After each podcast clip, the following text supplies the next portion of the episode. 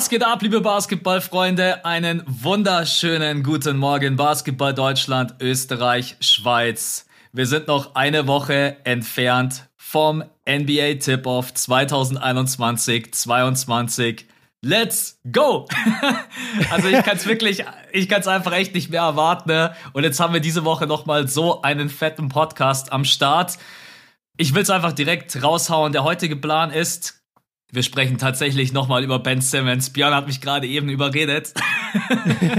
Ey, muss sein. Die News, die gedroppt ist, ist einfach riesig. Da müssen wir drüber reden. Ja, deswegen, ihr seht auch, Björn ist auch wieder am Start, den ich jetzt gar nicht mit reingeholt habe. Ich bin total overhyped. ich bin da schon dran gewöhnt. Im letzten Podcast hast du mich, glaube ich, auch nicht so richtig reingeholt. Ist in Ordnung. Die Leute wissen mittlerweile, dass wir hier zu zweit sind. Absolut. Und nur darauf kommt es an. Ohne dich also wäre ich hier schon längst raus, meine Freunde der Sonne. Dann MVP-Diskussion, Defensive Player of the Year, Rookie of the Year, Most Improved Player of the Year, Six Man of the Year, Coach of the Year. Und dann unser vorläufiges Power Ranking, wo ich sehr gespannt bin, weil ich will schon mal vorwegnehmen, ich finde es dieses Jahr ultra schwer. Ich bin super gespannt auf deine Liste. Das ist der heutige Fahrplan. Aber jetzt hole ich dich trotz allem noch mal ganz kurz rein. Wie geht's dir? Alles gut bei dir? Wie war dein Tag? Ey, mir geht's super. Mein Tag war nice. Äh, irgendwie brauche ich viel mehr Schlaf als im letzten Jahr. Ich weiß nicht so wirklich, woran das liegt, aber ich brauche crazy viel Schlaf in letzter Zeit und habe jetzt bis neun oder so geschlafen, was für mich halt wirklich lang ist, wenn ich normalerweise so um sechs aufstehe. Ja. Und dann habe ich mich hingesetzt, ähm, habe die Vorbereitung gemacht für den Pod, habe ein paar Sachen organisiert und jetzt sitze ich mittlerweile hier und freue mich darauf, weil wir zum einen echt ein fettes Programm haben mit den ganzen Awards und mit dem Power Ranking, da habe ich extrem Bock drauf, aber halt auch mit Ben Simmons, wo wir jetzt eben wissen, dass er zumindest zurück in Philadelphia ist und wahrscheinlich auch die ersten paar Saisonspiele machen wird. Und da bin ich sehr auf deine Meinung gespannt und einfach, dass wir das ganze Thema mal ein bisschen diskutieren. Aber vorher haben wir noch viel organisatorisches. Ja. Also erster Punkt, bevor wir das vergessen, wir haben euch ja letzte Woche gefragt, wie wünscht ihr euch das jetzt zum Saisonstart? Und alle haben gesagt, hey, uns ist vollkommen egal, was ihr macht, aber ihr könnt nicht die Season Opener skippen, ne? Also die müssen unbedingt mit rein. Und jetzt haben Björn und ich gesagt, okay, wir schauen die beiden Spiele und nehmen dann so mittags rum auf und dann kommt an, am Mittwoch, nicht um 5 Uhr in der Früh, sondern am 5 Uhr, um 5 Uhr nachmittags. Also wir bleiben bei 5 Uhr aber wir switchen quasi von in der Früh auf den Nachmittag. Dann könnt ihr es vielleicht nach dem Feierabend hören oder wenn ihr gerade im Gym seid, nach der Schule oder spart es euch auf für den nächsten Tag, wenn ihr dann auf dem Weg irgendwo hin seid. Aber ich glaube, ja, damit beide sind, sind wir beide jetzt auch happy. Wir können die Spiele in Ruhe gucken, weil wir wollten uns jetzt nicht auf Krampf äh, einfach stressen. Und ihr habt beide Games dann in der Analyse und genau, das ist der Plan. Ja, also nur nochmal zur Erklärung für alle, die das jetzt nicht ganz verstanden haben. Der Grund, warum wir nächste Woche anders recorden, ist, weil der NBA Season Opener von Dienstagnacht auf Mittwochmorgen stattfindet. Und wir droppen ja normalerweise schon Mittwochmorgen. Das heißt, so oder so hätte sich unser Upload-Schedule verschoben oder unser, äh, unser Release-Plan. Nur wir, das ist geil, ich wollte gerade kein englisches Wort sagen, weil wir vor der Folge gesagt haben, hey, wir, wir benutzen immer noch zu viele Anglizismen. Der Veröffentlichungsplan. Jetzt bin ich von Schedule zu Release-Plan. Okay, der Veröffentlichungsplan für den Podcast ist ja normalerweise immer Mittwoch 5 Uhr morgens. Hätte mit diesen Spielen eben jetzt nicht funktioniert und dann hatten wir euch gefragt, ey, sollen wir dann erst Donnerstag die Folge droppen? Wie sollen wir es für euch machen? Was ist euch am liebsten? Und ihr habt alle gesagt, ey, guckt bitte einfach die Spiele und release dann die Folge so schnell es geht. Und deswegen haben wir uns jetzt darauf geeinigt, okay, statt Mittwochmorgen um 5 Uhr geht es jetzt Mittwochnachmittag um 5 Uhr die Folge live und dann habt ihr auch die komplette Analyse von beiden Openern, letztendlich Nets gegen Bucks und Lakers gegen Warriors. So sieht's aus. Also da wisst ihr auf jeden Fall Bescheid. Mehr gibt's dazu eigentlich nicht zu sagen. Ich bin super gehypt. Ich freue mich mega. Ich hoffe, dass alle spielen. Also mal schauen. Aber aktueller Stand sieht es eigentlich ähm, ganz gut Ey, aus. Ist doch ein Auswärtsgame. Da können wir uns doch auf Kyrie verlassen. Kyrie wird auf jeden Fall spielen in Milwaukee. Ja, das äh, Thema wird uns auf jeden Fall in den nächsten äh, Wochen auch noch begleiten, genauso wie Ben Simmons, über den wir jetzt auch gleich sprechen. Aber jetzt erstmal vielen Dank an die neuen Patronen, die dazugekommen sind. Äh, das sind äh, in der vergangenen Woche echt einige gewesen. Ne? Der Bjane, Henry, Stefan, Linus, Jay-Z, Nein, nicht der Jay-Z. Doch, doch, der Jay-Z. Der, der, der, der, hört uns, der hat mir geschrieben. Genau, dann der Jan, der Alessio und Rufta. Ich hoffe, ich spreche das richtig aus an euch alle. Äh, vielen, vielen lieben Dank. Äh, so viele, wenn dazu kommen, das freut uns natürlich immer mega. Äh, viele haben sogar einige mehr wie den ich weiß gar nicht, was für Stufen wir haben. Wir haben drei Dollar und darüber hinaus und ein paar wir haben, haben fünf Dollar und zehn Dollar und die Leute können ja eingeben, was sie wollen und ich habe gesehen, jemand hat zum Beispiel auch 15 Dollar und einer 20 Dollar. Also ja. Leute supporten auch einfach krass. Ähm, dafür vielen Dank und kleine Ankündigung noch: Nächste Woche haben wir nochmal ein etwas größeres Projekt für euch, was auf Patreon stattfinden wird. Wir sind da gerade dabei, ähm, die Details am Ende jetzt noch festzulegen, aber es wird so sein, dass auf Patreon eine Menge kommt. Wie genau das aussieht, wie das strukturiert ist und wie ihr daran teilnehmen könnt, wann, wie, wo, werden wir euch alles nächste Woche auch nochmal erzählen. Aber also für alle Supporter, wir haben eine Menge vor für euch oder ja doch, wir haben eine Menge vor und äh, ihr könnt euch darauf freuen, dass das mit die, nee, es wird mit Abstand die stärkste Saison, die wir auf Patreon bisher hatten. Absolut. Ich habe eine geile Überleitung. Support kann Ben Simmons von den Philly-Fans auf jeden Fall nicht erwarten, wenn er jetzt wieder zurückkommt. nice, nice. Äh, ey, hast du Bock, uns mal abzuholen, was passiert ist? Das kam ja jetzt doch relativ überraschend. Gestern Abend von Shams und Vogue wurde es äh, über Twitter verbreitet, dass äh, Ben Simmons jetzt wieder in Philly ist, hat, glaube ich, einen Corona-Test gemacht und mhm. die Franchise und Doc Rivers haben sich mit Rich Paul, ich weiß gar nicht, ob die mit Ben Simmons persönlich gequatscht haben, es hat nicht so geklungen, sich ausgetauscht und es hieß, ja, also er kommt jetzt erstmal wieder zurück. Also ich, ich weiß auch nicht, du hast ja gerade eben gesagt, äh, angeblich er soll die ersten äh, Saisonspiele jetzt mitbestreiten. Ich habe auch anderes ja. gelesen, dass er nur da ist, aber die Spiele nicht bestreiten wird ich kann es mir gar nicht mhm. vorstellen. Die Philly-Fans, die werden den zerlegt. Die Sixers-Fans, muss man ja sagen, habe ich im letzten Podcast auch gesagt. Wir sprechen übrigens, glaube ich, seit wir zurück sind, in jedem Podcast, wenn es bloß immer zwei Minuten sind, über Ben Simmons. Ähm, die Philly ja, sorry, der Typ ist auch die größte News zusammen mit Kyrie. Also Absolut, ja voll ja. verständlich, dass man über die beiden reden muss. Die Philly-Fans sind sehr nachtragend. Und wenn der auflaufen sollte im ersten Saisonspiel, ähm, da muss das Team wirklich zusammenhalten, ne, wenn sie ihn da durchkriegen wollen, weil die Fans werden äh, das, die werden da nicht drüber hinwegschauen. Als du das gesehen hast, was war denn dein erster Gedanke? Weil generell hieß es jetzt die letzten Wochen, äh, er kommt zu 100% gar nicht zurück. Einige sagen jetzt natürlich auch, aha, die ersten äh, Preseason Games sind gezockt, dann merkt man zum Geldbeutel, zack, ist Ben Simmons wieder am Start. Das glaube ich aber nicht, dass das der Grund ist, will ich schon mal mit einwerfen. Mhm. Äh, was, was ist dein Gefühl jetzt gerade eben, was da abgeht? Also, weil das ist ja absolut crazy. Finde ich erstmal geil, dass du am Anfang eingeleitet hast mit Björn, hol uns mal ab. Und dann hast du die Leute selber komplett abgeholt. Dein Gesichtsausdruck hat so ausgesehen, als wenn du keinen Bock gehabt hättest. Da habe ich gedacht, okay, komm, ich mach das schnell. Nein, ich, ich, ich fand es nur lustig, weil ähm, ich hatte die News von dir. Also ich sage ja immer, du bist mittlerweile äh, ah, ja, zum deutschen Coach geworden. Ja. Genau, weil du hast den Post bei Instagram gemacht und da hab's ich halt gesehen. Aber ich, ja, ich, ich kopiere übrigens auch bloß von Vogue und Shams, muss ich auch mal sagen, weil mein Post beginnt mit, wie Vogue und Shams berichtet haben. Ne? Also ich krieg bloß mit, ja, was die mitkriegen. Ich, ich habe das gerne bei dir, weil ich follow den beiden zum Beispiel nicht. Aber jetzt zu dem Punkt einmal, es ist natürlich schon die krasseste News, die wir haben, seit die ganze Ben Simmons-Saga angefangen hat. Ich persönlich hätte nicht mehr damit gerechnet ich finde, es ist eigentlich nur ein Beweis dafür, dass Daryl Morey, der GM von den Sixers, ein absolut abgezockter und harter Hund ist und der einfach diesen ja letztendlich Anstarrwettbewerb mit Ben Simmons einfach gewonnen hat. Mhm. Weißt du, Ben Simmons hat gesagt, ey, ich bin Superstar und ich spiele nicht, trade mich. Und Daryl Morey hat gesagt, ja, mache ich gerne, aber ich trade dich nur für den richtigen Spieler. Und wenn ich nicht den richtigen Spieler bekomme oder das richtige Paket, Digga, dann werde ich dich nicht traden und dann setzt du von mir aus diese Saison aus. Und ich bin mir ziemlich sicher, dass Rich Paul also der, der Agent äh, von Ben Simmons, jetzt mittlerweile eingesehen hat, okay, der Trade Value, also der Wert von Ben Simmons ist so gering, die Sixers werden den einfach nicht traden. Ja. Die werden darauf pochen, dass der zurückkommt, dass der spielt, weil dann hast du neue Bilder im Kopf, dann siehst du neue Highlights, du siehst wieder einen 2,6 Meter, 2,8 Meter großen Point Guard, der ein Schrank ist, der guter Verteidiger ist, der gut den Ball verteilen kann. Den Typen siehst du dann wieder in aktuellen Bildern und dadurch rücken diese Playoff, ähm, was ist denn das, der, der Plural von Fiasco? Fiasken?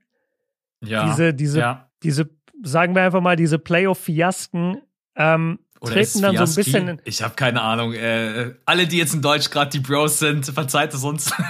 yes, alle, alle Germanist, Germanistik-Homies, äh, schreibt uns gerne mal. Auf jeden Fall, das rückt dann so ein bisschen in den Hintergrund, diese negativen Beispiele und stattdessen hat man wieder positive Beispiele von Ben Simmons und es wird so ein bisschen natürlich auch darauf geschielt, okay, wenn jetzt andere Teams, beispielsweise die Blazers, die ja immer mal wieder im Gespräch waren, wenn die jetzt super enttäuschend in die Saison starten, sind die vielleicht doch bewegt zu sagen, ja, okay, dann geben wir doch Damian Lillard jetzt her, beispielsweise für mhm. Ben Simmons. Alle Blazers-Fans äh, gehen auf die App Spotify Close. Nein, das, das wünscht sich natürlich keiner. Ähm, aber man weiß auch, dass bei den Blazers große Probleme sind. Ja. Also um es kurz zu machen, was habe ich mir gedacht? Ich habe mir gedacht, wow, das ist ein ziemlich krasses Statement von den Sixers, dass sie sagen, ey, egal was passiert, wir lassen uns hier nicht erpressen. Das haben sie dadurch erreicht. Und ähm, Ben Simmons wird jetzt ein paar Spiele machen und ich bin bei dir. Die Sixers-Fans werden brutal sein. Und ich bin mir auch nicht ganz sicher, ob diese ganze Teamchemie und das Team trägt dich dadurch jetzt so gut funktioniert, nachdem Simmons ja laut, äh, laut ein paar Reportern und auch zum Beispiel Matthias Feibull, ein Spieler von den Sixers, hat ja Simmons den ganzen Sommer über lang die Calls, also die Anrufe von den Leuten geblockt, ja. hat, ähm, hat gesagt, ey, die Leute sollen ihn nicht besuchen, er will niemanden sehen. Ob dieses Team jetzt so Bock hat, ihn dadurch zu supporten, weiß ich, um ehrlich zu sein, nicht wo ich richtig Angst habe, dass das so ein Geschauspieler wird. Dass er, keine Ahnung, Ben Simmons vielleicht sogar mal einen Dreier nimmt und dann alle, ja, Junge, mach. Und das wirkt alles so richtig. Mhm. Jugend würde heute sagen, cringe. Einfach so, mhm. dass es einfach sich so richtig komisch anfühlt. Ich kann es mir, also ich kann mir nicht vorstellen, dass Ben Simmons Spiele absolviert, aber das ist einfach nur mein Gefühl. Ich denke, er ist jetzt wieder zurück in Philly. Es wird erstmal Gespräche, es muss mit allen Gespräche geben, ne? weil du kannst jetzt nicht einfach sagen, Ben Simmons ist wieder da, ja, hier Team Practice und wir spielen nächste Woche übrigens Season Opener. Das kannst du ja nicht ja, bringen. Ja. Er muss eigentlich mit den Leuten sprechen, wie du gesagt hast, die er vielleicht auch ignoriert, geblockt hat. Ähm, dass man irgendwie zumindest eine Basis findet, auf der er dann wirklich spielen kann. Und ein Punkt, der mir auch noch eingefallen ist, gerade eben, als du, als du deine Meinung ausformuliert hast, man darf ja auch immer nicht vergessen, wir sprechen immer bloß über den Trade-Wert, aber Ben Simmons hat Verträge, Millionen Verträge und die bringen bloß was, wenn der Typ spielt und mhm. im TV ist. Und wenn der halt nicht spielt, dann geht ihm halt wahrscheinlich da auch Geld flöten. Ne? Ich denke, ich fand's geil, wie du es formuliert hast. Der Anstar-Wettbewerb mit Daryl Morey. Richtig ja. nice. Genauso ist es auch. Den hat er jetzt vielleicht im ersten Moment mal verloren. Und ich bin so mega froh, weil ein anderer GM hätte vielleicht gesagt, ich will dich einfach nur loswerden, gib mir, gib mir irgendeinen B-Plus-Spieler, wo ich sage, mit dem kann ich einigermaßen leben und Hauptsache du bist weg. Also. Ja, der, der Minnesota-Trade. D'Angelo Russell und wer ist es noch? Ich glaube Malik Monk, oder ist der in Minnesota? Nee, Malik Monk ist bei den Lakers jetzt. Ah, okay, ich weiß auch gar nicht. Ich, ich äh, verwechsel ich den mit Beasley? Malik ja, Beasley. Ja, genau. Ja, ja, ja, ja, okay, my bad. Ich habe so oh, viele genau. Trades gesehen. Ich kann vor allen Dingen dieser Fünfer-Trade, der da letztens rumging, der wurde mir von einer Million Leuten geschickt, wo ich dann auch gesagt habe, hey, die Sixers können sich gerade eben nicht mal mit einer Partei einigen und die Leute schicken mir dann irgendwie so, wo fünf Teams involviert sind. Ähm, das ist natürlich absolut unrealistisch. Ich glaube, es ist das Beste, was jetzt passieren kann. Ben Simmons spielt auch wenn es hart wird, sein Trade-Wert steigt. Die Sixers können abwarten, wie du gerade gesagt hast, bei dem ein oder anderen Team, wo läuft's denn kacke? Ja. Und dann kann man sagen, äh, nochmal, ey, die Blazers sind halt der heißeste Kandidat, dass es vielleicht kacke läuft, kann man vielleicht nochmal sagen, hey, äh, wollt ihr uns vielleicht nicht doch CJ geben, ne? Weil ich das immer noch, äh, ehrlich gesagt, ganz nice Was finde. Was hältst du denn von Dame? Ich, ich weiß, dass der CJ-Trade eigentlich der ist, der immer im Raum mhm. steht, aber CJ McCollum, wenn ich Daryl Morey bin, ist kein Spieler, der mich zum Championship-Team macht neben Embiid.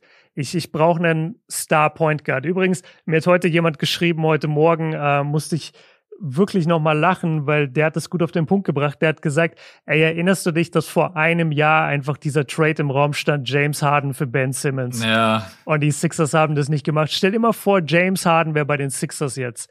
Was das zum einen für eine krasse Eastern Conference wäre und zum anderen, wie wie satt einfach die Sixers gerade wären. Die müssten sich um wenig Sorgen machen. Die hätten ja, gar, gar nicht dieses ganze Ben Simmons-Problem. Und de, den Trade gibt's halt jetzt einfach nicht mehr. Und es gibt keinen Spieler von so einem Kaliber wie James Harden, der aktuell sein Team verlassen möchte, außer möglicherweise Damian Lillard. Und deswegen hoffe ich ein oder spekuliere ich darauf, dass die Sixers denken, sie warten ab, ob die Blazers gut starten. Und wenn die Blazers enttäuschen, dass die Blazers so weit gehen würden und sagen, okay, wir geben euch Dame. Weil dann bist du auch durch den Trade als Philadelphia wieder ein Championship-Contender mit Dame und Embiid. Ich glaube, dafür muss sehr viel passieren. Da müssen die Blazers wirklich katastrophal spielen und dann müsste Dame, glaube ich, wirklich den Trade-Wunsch äußern und auch sagen, äh, ich will zu den Sixers. Ich, äh, ich sehe es also aktuell sowieso nicht. Und dann müsste man schauen, wie es Ende Dezember, Anfang Januar aussieht. Und wenn die Blazers dann vielleicht sogar irgendwo. Aber ich will sie auch nicht zu schlecht reden. Man darf nicht immer vergessen, die haben immer noch mit dem besten Backcourt in der NBA mit Dame und CJ. Also mhm. mal abwarten. Ich, also ich, Lillard kann ich mir einfach gar nicht vorstellen in der aktuellen Situation, aber der Trade-Wert von Ben Simmons ist halt auch einfach gerade super gering. Und dann ist die Frage, wenn er wieder spielt, wie spielt er denn? Hat er in der Offseason was gemacht? Oder hat er jetzt einfach bloß wie ein kleines bockiges Kind war er zu Hause und hat gewartet, dass er getradet wird? Hat er an seinem Wurf gearbeitet? Äh, hat er offensiv. Also, wir, wir haben ja die Videos wieder gesehen. Die Videos, die wir jedes Jahr sehen aus irgendeiner Gym mit ein paar NBA-Spielern, wo Ben Simmons dann immer drin ist und Dreier nimmt und Shots nimmt und alles Mögliche. Was mir auch irgendwo immer nur zeigt, das ganze Ding ist nur psychisch. Mhm. Und ich glaube gar nicht, dass du, wenn du er bist, so sehr an deinem Wurf hättest arbeiten müssen. Du musst an dieser mentalen Blockade arbeiten. Ja. Weil der Typ kann ja, also selbst Dwight Howard kann einen Dreier werfen in einem NBA-Spiel. Er soll es natürlich nicht, weil er kein guter Shooter ist und weil das nicht seine Position ist. Aber Ben Simmons ist ja physisch in der Lage, einen Drei-Punkte-Wurf zu schießen. Und die Tatsache, dass er das einfach partout nicht macht, liegt ja letztendlich nur an der mentalen Blockade. Ja. Und deswegen hoffe ich eher, dass er wirklich Vielleicht tut er das auch schon länger, I don't know. Aber dann soll er wirklich jetzt in diesem Sommer, und es liegt auch an seinem ganzen Stab, der um ihn rum ist, auch Rich Paul, die müssen dann für so jemanden einfach das Bestmögliche im Sommer tun. Und dazu gehört es auch, dass der zu einem Sportpsychologen geht und dass der mit dem arbeitet, um diese Blockade aufzulösen. Und hoffentlich ist ihm das gelungen, weil keiner wünscht sich das. Weißt du? Ja. Ich bin mir sicher, Ben Simmons steht auch nicht gerne auf dem Feld und hat diese krasse, wie nennt man das, so, so eine krasse Verzögerung oder so, so eine krasse Hemmung, einen Dreier zu nehmen, was jeder andere auf dem Feld fünfmal macht, wenn er Lust hat. Ja. Also ja, hoffen diese, wir mal, dass diese Angst, hm? die man auch einfach bei ihm irgendwo gespürt hat. Ja, ja der Freiwurflinie, wir, wir haben es gesehen in den Playoffs. Ja. Wie schlimm war das, als sie ihn auf der einen Seite des Courts gefault haben und dann musste er den kompletten Weg zur Freiwurflinie laufen, alle Augen auf ihn und du wusstest, das werden zwei Bricks. Ja. Du wusstest es einfach. Also ich, ich hoffe wirklich, Leute haben mit äh, ihm gearbeitet und er hat gearbeitet. Darf ich dir meine, meinen Fünfer zwischendurch einmal reinhauen? Ja, mach das. Okay, pass auf, Leute. Wir hatten entweder letzte oder vorletzte Folge hatte Max diese äh, neue Kategorie für unseren Podcast zumindest. So, und jetzt kommt's fünf schnelle Fragen. Das Problem ist nur, dass fünf schnelle Fragen auch von einem anderen, etwas bekannteren Podcast hier und da verwendet wird. Ähm, und ich weiß, dass ich das so formuliert hatte ich habe nicht gewusst, deswegen habe ich die ganzen Nachrichten nicht verstanden, die mich da erreicht haben, aber jetzt verstehe ich es auch. Ja, und, und ich habe es mir beim, während wir darüber gesprochen haben, dachte ich mir schon so, ah, der Name passt noch nicht, das können wir nicht einfach beiten. Wir haben uns jetzt gerade arbeitstiteltechnisch für den Fünfer zwischendurch entschieden. Das hatte uns äh, ein Zuhörer geschickt und bei mir geht es heute um Kyrie und um Ben Simmons. Und das sind ganz kurze Fragen, ganz kurze Antworten. Mhm. Erste Frage. Welche Situation nervt dich mehr, Kyrie oder Simmons? Kyrie. Kyrie, okay. Welche Situation kannst du besser nachvollziehen? Ben Simmons. Also welchen ja. Spieler, welche Beweggründe? Ben Simmons. Okay. Ähm, hättest du als Teamkollege Ben Simmons gerne wieder, wieder dabei nach dieser Playoff-Performance und dem Ignorieren und Schlechtreden der ganzen Six der Sixers-Situation? Hättest du ihn gerne wieder als Teammate? Ja, ich kann ein nachtragender Mensch sein, aber auch nicht. Und irgendwo denke ich mir auch, der ist so ein überragender Spieler. Ich würde es mir irgendwie schon noch mal wünschen, weil es wäre schade, wenn es irgendwie so vorbeigeht. Aber natürlich war das auch alles nicht so geil, was er da veranstaltet hat. Aber beide Seiten haben sich nicht mit Ruhm bekleckert. Ich fände es schön, wenn beide Seiten sich jetzt einfach erstmal wieder einigen könnten, aber ich glaube auf lange Sicht, nein. Ich, auf lange Sicht denke ich, ist es besser für Ben Simmons mhm. und auch für seine Karriere, wenn er bei einer anderen Franchise spielt. Aber das war jetzt äh, aus der Sicht des Teamkollegen. Also wenn du jetzt Matisse Feibull bist, wenn du jetzt im Beat bist, hättest du Bock, wieder mit Ben Simmons zu spielen und könntest ja. du dir vorstellen, ihn wieder komplett reinzulassen? Ja, weil ich weiß, dass wir mit ihm besser sind als mit allem, was gerade an Trade äh, zurückkommen würde. Okay. Und dann die letzte Frage: Können die Nets mit Kyrie als Teilzeitspieler den Titel gewinnen? Nein, weil wenn sie blöd, äh, wenn es blöd läuft, müssen sie gegen äh, ein Team aus Kalifornien spielen und äh, dann hast du in keinem einzigen Spiel Kyrie mit am Start. Und die Wahrscheinlichkeit ist nicht gerade so gering. Und ohne ihn wird es auf jeden Fall schwerer. Ich will nicht ausschließen, dass die Nets es sogar ohne ihn schaffen können, aber es wird schwer. Die Bugs werden wesentlich schwerer. Äh, der Weg in die Finals wird schwerer und die Finals an sich werden dann auch schwer. Lass es mich ein bisschen anders formulieren.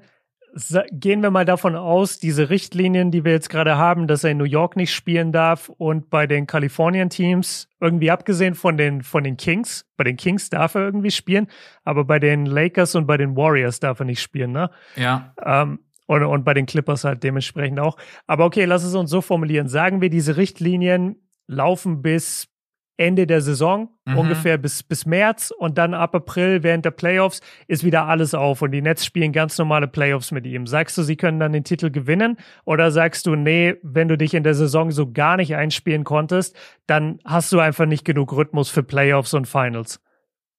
Man kann von ihm halten, was man will, aber das ist mit einer der genialsten Basketballspieler, die wir in der Liga haben und jemals hatten. Und ich glaube, dem kannst du in der Nacht um 4 Uhr aufwecken und der zockt dich gegen die Wand.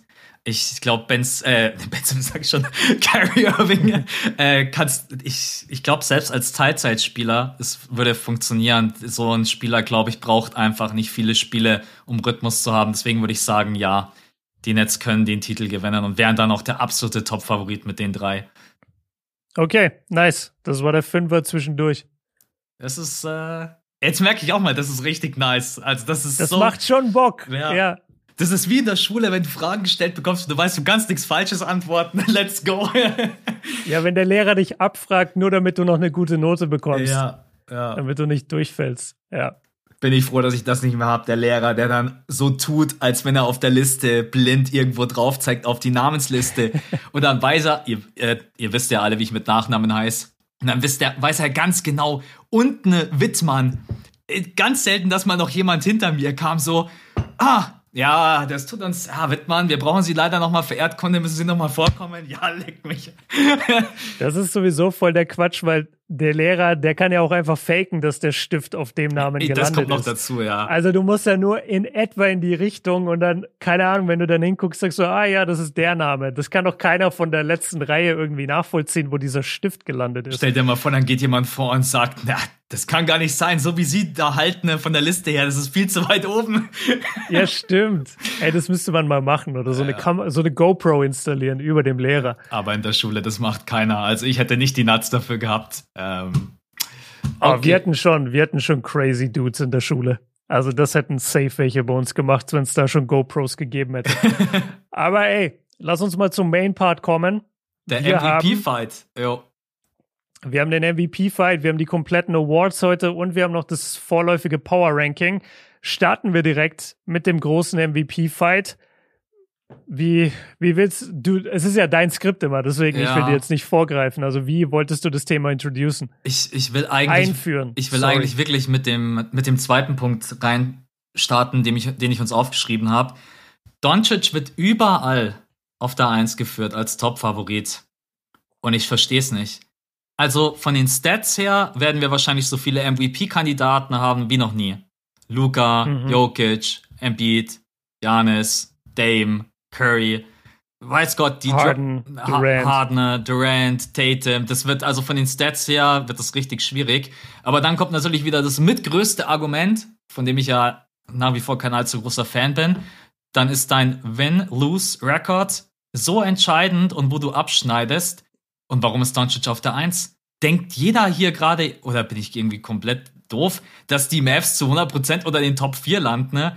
Ich sehe die nicht mal irgendwo in meinen wildesten Fantasien unter den ersten vier.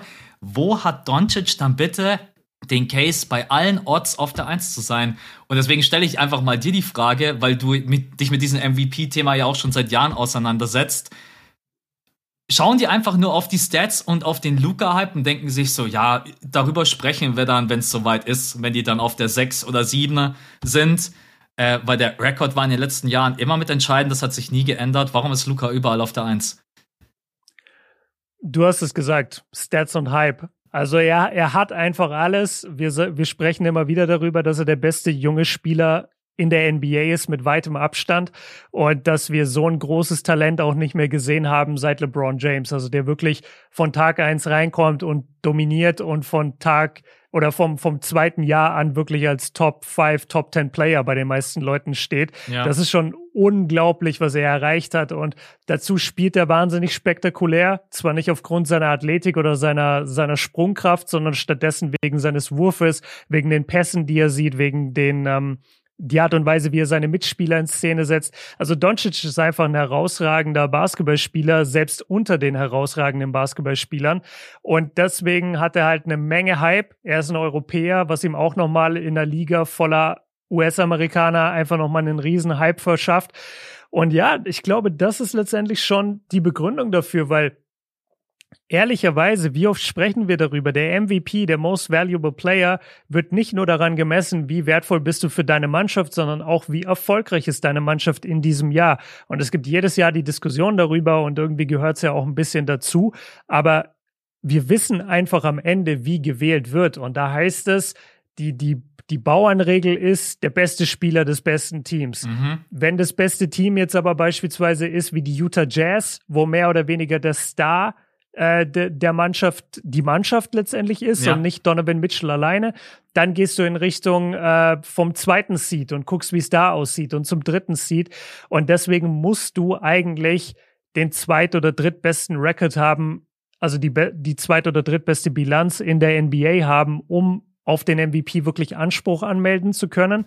Und das wird er dieses Jahr nicht haben. Das Einzige, was ich noch sehe, ist, dass Leute sich wirklich krass auf diesem Porzingis-Potenzial ähm, so ein bisschen hochziehen. Ja. Also es heißt ja, Porzingis, keine Ahnung, wird sein Spiel ändern und Porzingis wird nächstes Jahr anders eingesetzt und er hat trainiert im Sommer und er ist jetzt viel stärker und dass er neben Luca deutlich besser sein wird und dass man jetzt darauf baut, dass die beiden im Europäer-Duo dann plötzlich alles im Westen so zerstören, dass sie Top 3 gehen kann man drauf bauen, ja, ist, ist halt ein Hot Take, kannst du, kannst ja. du dir gerne irgendwie rechtfertigen, aber wenn du wirklich jetzt sachlich drauf guckst, dann kann er nicht MVP werden, egal was für Zahlen er auflegt. Und es hat nichts damit zu tun, wie gut er ist. Es hat einfach damit zu tun, dass der Teamerfolg auch entscheidend ist.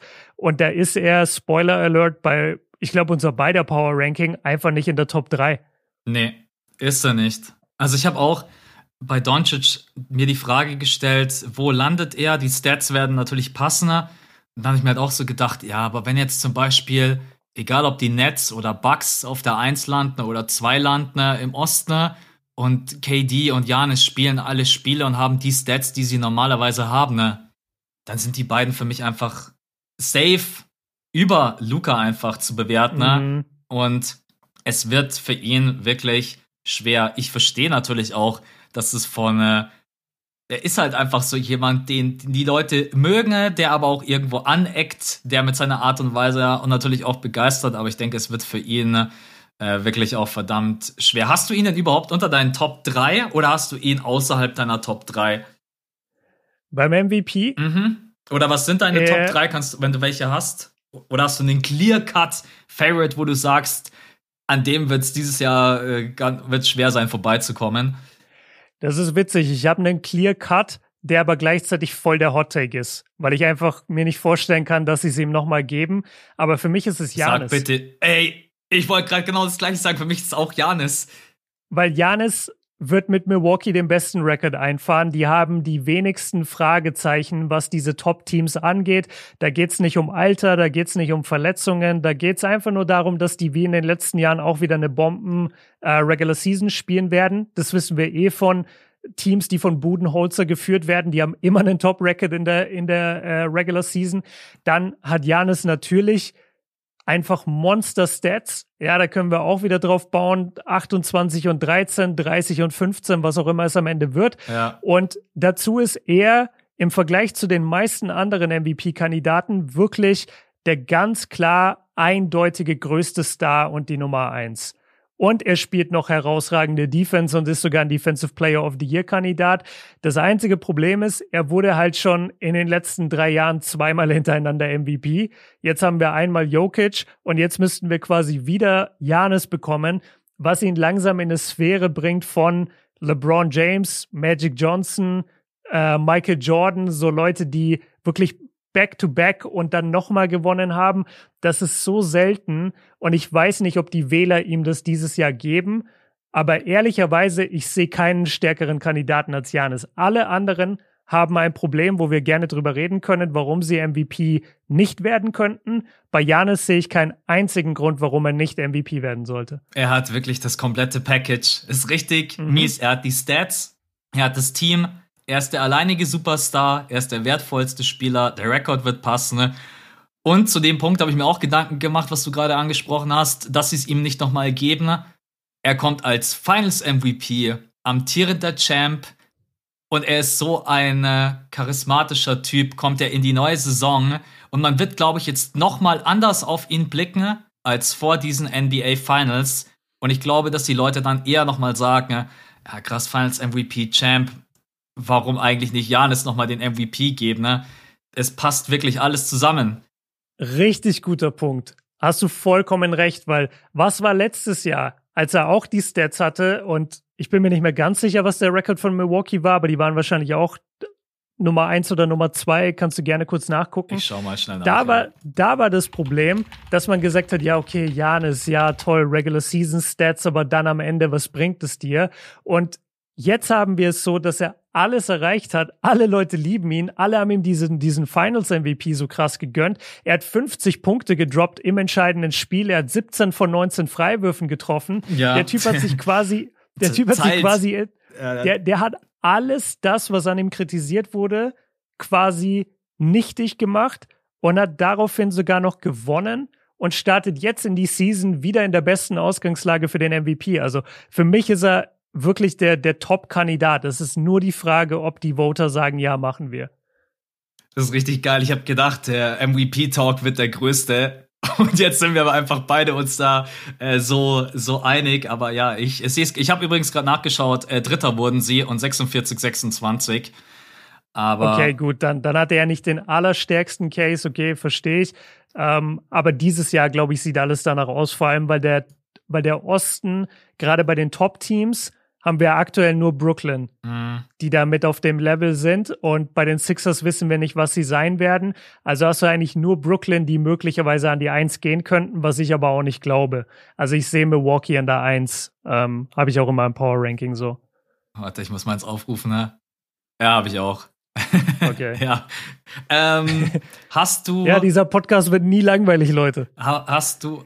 Ja, wobei ich glaube, wir haben schon dann krasse Unterschiede, weil es einfach auch im Osten so viele neue Konstellationen gibt. Ich bin gar nicht klar gekommen, äh, aber wir sprechen gleich noch drüber. Lass doch mal kurz die anderen Kandidaten vielleicht noch nennen. Also meine Top 4, 5 Kandidaten. Ich habe auf der 2 Harden und Durant. Mhm. Ähm, da habe ich jeweils hingeschrieben, nur wenn einer der beiden längere Zeit ausfallen sollte. Weil, weil sonst nehmen sie sich einfach gegenseitig den MVP weg. Dazu habe ich auch ein Video auf meinem Hauptkanal gemacht, warum ich glaube, dass das der Fall ist. Ja. Dann habe ich, dann habe ich Donovan Mitchell, weil die Jazz einfach immer ein Top-Kandidat sind für, den, für die beste Bilanz. Und ich habe es aber vorhin schon in meiner Einleitung zu Janis gesagt, bei den Jazz ist halt nach wie vor das Team irgendwie der Star. Mhm. Es ist mhm. nicht Donovan Mitchell alleine. Der müsste jetzt schon noch mal einen Riesensprung machen auf absolutes Superstar-Niveau, damit man sagen würde, okay, diese Jazz werden komplett von Donovan Mitchell geführt und nicht eben von der ganzen Mannschaft. Donovan und ist mein Sleeper. Donovan ist okay. mein Sleeper, weil ich glaube, der Rekord wird passen. Und wenn er nochmal mhm. diesen Jump machen würde, auch von den Punkten her. Ja. Aber er ist wirklich ist ganz deeper Sleeper. ganz deeper Sleeper, weil du hast halt auch noch Gobert in dieser Mannschaft. Ja. Und wenn du mal quasi das offensive Game wegnimmst, wie wertvoll ist Gobert trotzdem für diese Mannschaft? Ja, so wertvoll. Und du, du kannst wahrscheinlich einen guten MVP-Case auch für Gobert machen bei den Jazz. Und dadurch ist es auch problematisch für, für Mitchell. Und dann habe ich persönlich noch LeBron, weil LeBron bei mir auch in der Top 3 finishen wird mit den Lakers, sind absolute Außenseiterchancen für mich und er müsste halt in der Saison hart spielen, was eher unwahrscheinlich ist. Aber ich, ich wollte ihn trotzdem einmal nennen. Ja, ich glaube, bei LeBron ist das Problem, da äh, wird er überhaupt die besten Stats in seinem Team haben. Es kann auch sein, dass, dass AD mhm. bessere Stats hat. Äh, für ja. elf Spiele. Ja, und, ich, und hast du den, hast du, hast du diesen Preseason Alley gesehen? Wo ich schon wieder einen halben Herzinfarkt bekommen habe. Und ich habe unten in die Kommentaren, ich glaube bei House of Highlights habe ich es gesehen, habe ich unten in die Kommentare und der erste Kommentar war gleich, habt ihr auch alle einen Herzstillstand bekommen, als ihr gesehen habt, ey, die geht zum Ellie hoch. Ich, mir wäre einfach am liebsten, der bleibt einfach mit seinen Füßen auf dem Boden, äh, ohne Scheiß. Mhm. Nee, ich, ich habe den Alley gesehen, aber ich habe ihn eher von der Perspektive gesehen von, wow, was eine Power in diesem Dank gesteckt hat. Ich habe nicht so sehr an die Verletzung gedacht. Ja, ich sofort. Ja, wa warten wir mal ab. Ey. Er hatte ja jetzt lange, lange Zeit, sich auszuruhen, sich auszukurieren, sich stärker zu machen. Es ging ja auch diese Bilder so ein bisschen viral. Äh, erster Tag bei den Lakers versus heute bei den Lakers mhm. und da hat mhm. er sich schon noch mal ein bisschen was draufgepackt. Also warten wir das Ganze mal ab. Ähm, ich will AD, ich will AD auch nicht immer schlecht reden, aber ein verletzungsanfälliger Spieler ist halt leider einfach immer wieder ein Problem. Ähm, aber dann sind wir uns doch beim MVP eigentlich mehr oder weniger einig. Wir tippen beide auf Janis. Ja. Und, und sollen wir vielleicht von unserem Power Ranking dann einmal jeweils die Top 3 spoilern, damit wir auch gucken, dass wir jetzt niemand vergessen haben? Äh, ja, also bei mir ist es jetzt im Osten Bucks Nets und jetzt Vorsicht, Celtics. Was, was, was, was hast du? Ohne dass ich jetzt gleich rübergehe in den Westen. Ich habe Miami, habe aber auch lange mit Boston überlegt und, und finde Boston auch. Ich, ich habe mich nicht getraut, mit Boston höher zu gehen, aber ich hatte Boston kurzzeitig sogar auch an der 3, also kann ich nachvollziehen. Okay. ich habe Boston so oft Credits gegeben und ich gebe ihnen jetzt noch ein Jahr, gebe ich ihnen jetzt noch mal diesen höheren Seed. Wenn sie mich jetzt dann ja. wieder enttäuschen, dann nächstes Jahr werde ich sie irgendwo äh, Play-In verordnen, aber ich gebe ihnen jetzt. und jetzt bin ich gespannt bei die, also weil ich mir auch noch mal das letzte Jahr reingezogen habe und da muss man natürlich auch immer ein bisschen aufpassen im Osten, ne, dass man die Superstars nicht zu krass überbewertet. Ich habe die Jazz an der 1, die Suns an der 2 und die Nuggets an der 3. Und die Lakers kommen dann erst an der 4 bei mir. Okay, ich habe es fast genauso. Ich habe Jazz, Suns, Lakers. Und dann Nuggets? Ja. Okay. Ich habe halt ja, das also. Gefühl, dass die Lakers am Anfang der Saison eventuell ein bisschen Probleme haben werden, weil das Team ist halt komplett neu. Ellington, Monk, Mello, Horton Tucker, der jetzt, glaube ich, sogar operiert werden musste, leider ausfällt, äh, wenn ich das richtig gesehen habe. Ariza wird auch zwei Monate ausfallen. Also Lakers gehen schon wieder gut rein. Und mhm. äh, LeBron James hat in der letzten Pressekonferenz gesagt, dass auch Frank Vogel gerade ein neues offensives System installiert hat. Äh, ich denke, dass die am Anfang vielleicht ein bisschen strugglen werden. Aber es kann auch sein, dass die unter die ersten drei kommen. Ähm, kann man durchaus machen. Also ich meine, da ist jetzt kein großer Unterschied bei uns beiden. Nee, aber dann, dann lass es halt schnell durchgehen. Also im Osten haben wir es mehr oder weniger schon gesagt, Milwaukee und Brooklyn, warum wir eher denken, der MVP würde aus Milwaukee kommen als aus Brooklyn. Und dann bei dir an der drei, du hattest Boston, ich habe Miami. Ähm, ich sehe bei Miami auch einfach die Mannschaft als den Star. Ich sehe da nicht den einen Spieler, der sich komplett herauskristallisieren würde als MVP. Ja. Bei den Celtics, die sind ja dein Pick. Äh, du hast jetzt nicht gesagt, du nimmst Tatum. Aber Warum? Tatum ist auf jeden Fall bei mir auch mit dabei. Also ich glaube, dass Tatum also ein Kandidat ist MVP-Stats haben wird. Und ja. aber ich meine, wenn die Bucks und Nets von den Celtics abschließen und Janis und KD werden halt die Stats auch haben, dann mhm. er ist halt auch so ein bisschen der stille Star und ich glaube, das wird ihm am Ende dann leider auch ein bisschen in Anführungsstrichen das Genick brechen, dass er da nicht genügend Votes bekommt. Ja, würde ich so unterschreiben. Und dann bei Jazz, Suns, Lakers. Jazz haben wir schon gesagt. Bei Suns ist es wie das letzte Jahr. Da klammern sich Chris Paul und Devin Booker gegenseitig so ein bisschen aus. Mhm. Man, man, kann einen guten Case für Chris Paul machen, finde ich. Vielleicht hat er auch noch mal bessere Stats. Daran wird es letztendlich dann am Ende liegen, finde ich. Wenn er jetzt, also ich glaube, letztes Jahr hatte er so, so, so 16 Punkte im Schnitt. Wenn er jetzt vielleicht hochgeht auf 22 und 12 Assists, dann kannst du noch mal drüber reden. Aber ich glaube, es kriegt keiner den MVP in der heutigen Zeit mit 16 Punkten. Kann ich mir einfach nicht vorstellen. Nein, auf gar ähm, keinen Fall. Und, und, du hattest jetzt die Nuggets an der 3. Glaubst du an ein Back-to-Back -Back von Jokic? Nee. Ich, ich, auch weil, glaube ich, die Liga. Was, wo habe ich das letztes? Ach so, ja, ich habe ein Skript geschrieben, genau. Da habe ich in das Skript habe ich mir als Punkt reingeschrieben. Ne? Es würde es niemals geben, ne? egal ob bei LeBron James, Janis, Kobe, wenn wir auch mal die ganzen Superstars durchgehen, dass es passiert, dass ein MVP beim Christmas Game nicht dabei ist. Das ist so ein Disrespect und das alleine mm. zeigt mir nochmal, Jokic wurde MVP, weil er es werden musste, nicht weil die NBA das wollte. Für die weil NBA es nicht wirklich einen anderen Kandidaten gab. Für die, genau, für die NBA gab's, wenn ich glaube, wenn auch irgendwie nur der Hauch einer Chance da gewesen wäre, es noch irgendwie MB zuzuschieben, hätten sie es mm. gemacht. Aber du konntest mhm. es einfach nicht bringen. Es war so clear-cut äh, Jokic und das, ich denke, die Chance auf ein Back-to-Back. Also, wenn ich jetzt in Las Vegas die Odds verteilen müsste, dann würde ich ihm ganz, ganz schlechte geben. Ne? Denke, hat er keine ja. Chance. Ja. Okay, gut. Aber dann, dann haben wir uns mehr oder weniger beide für Janis entschieden als MVP. Ja. Also braucht ihr die Saison okay. nicht mehr schauen, ist durch. Genau, ist, ist durch quasi. Dann versauen wir euch jetzt noch den Most Improved Player, MIP.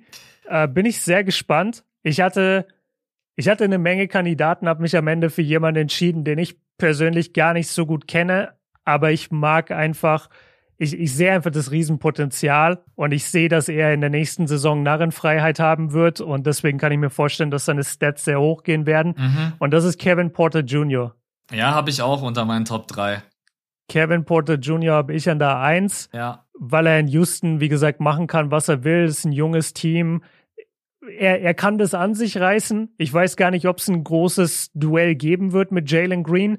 Vielleicht schlägt Jalen Green auch so krass ein, dass man sagt, okay, das ist sein Team. Aber Kevin Porter Jr. ist einfach schon ein paar Jahre länger in der Liga und sollte in der Lage sein, dieses Rockets-Team zu seinem Team zu machen. Und dann glaube ich, wäre das ein Spieler, den Leute letztes Jahr überhaupt nicht auf dem Schirm hatten, plötzlich zu einem der Stars, vielleicht sogar ein All-Star in der Liga. Und deswegen habe ich ihn als Nummer eins. Dahinter, ich sage dir jetzt einfach meine Kandidaten und dann kannst du ja sagen, wo du nicht mitgehst oder mitgehst. Mhm. Ich habe Michael Porter Jr., ja. ich habe Shea Gilges Alexander, DeJounte Murray und Terrence Mann. Ja, das sind alles gute Kandidaten. Also ich war lange am Überlegen zwischen Michael Porter Jr. und Kevin Porter Jr äh, weil ich denke, Michael die Porter. Die übrigens nicht verwandt sind. Das ist richtig, ja. Die Frage kommt immer mal wieder zwischendurch, sind nicht verwandt. Äh, genauso wie Mikael und Miles Bridges, die auch nicht verwandt sind. die beiden regen mich so auf, ey. Ja, das ist, äh, ist manchmal echt fies. Ich habe mich am Ende dann doch tatsächlich für Michael Porter Jr. entschieden, ne? auch wenn für ihn natürlich der Step, mehr Punkte aufzulegen, ein bisschen schwieriger wird als für Kevin Porter Jr.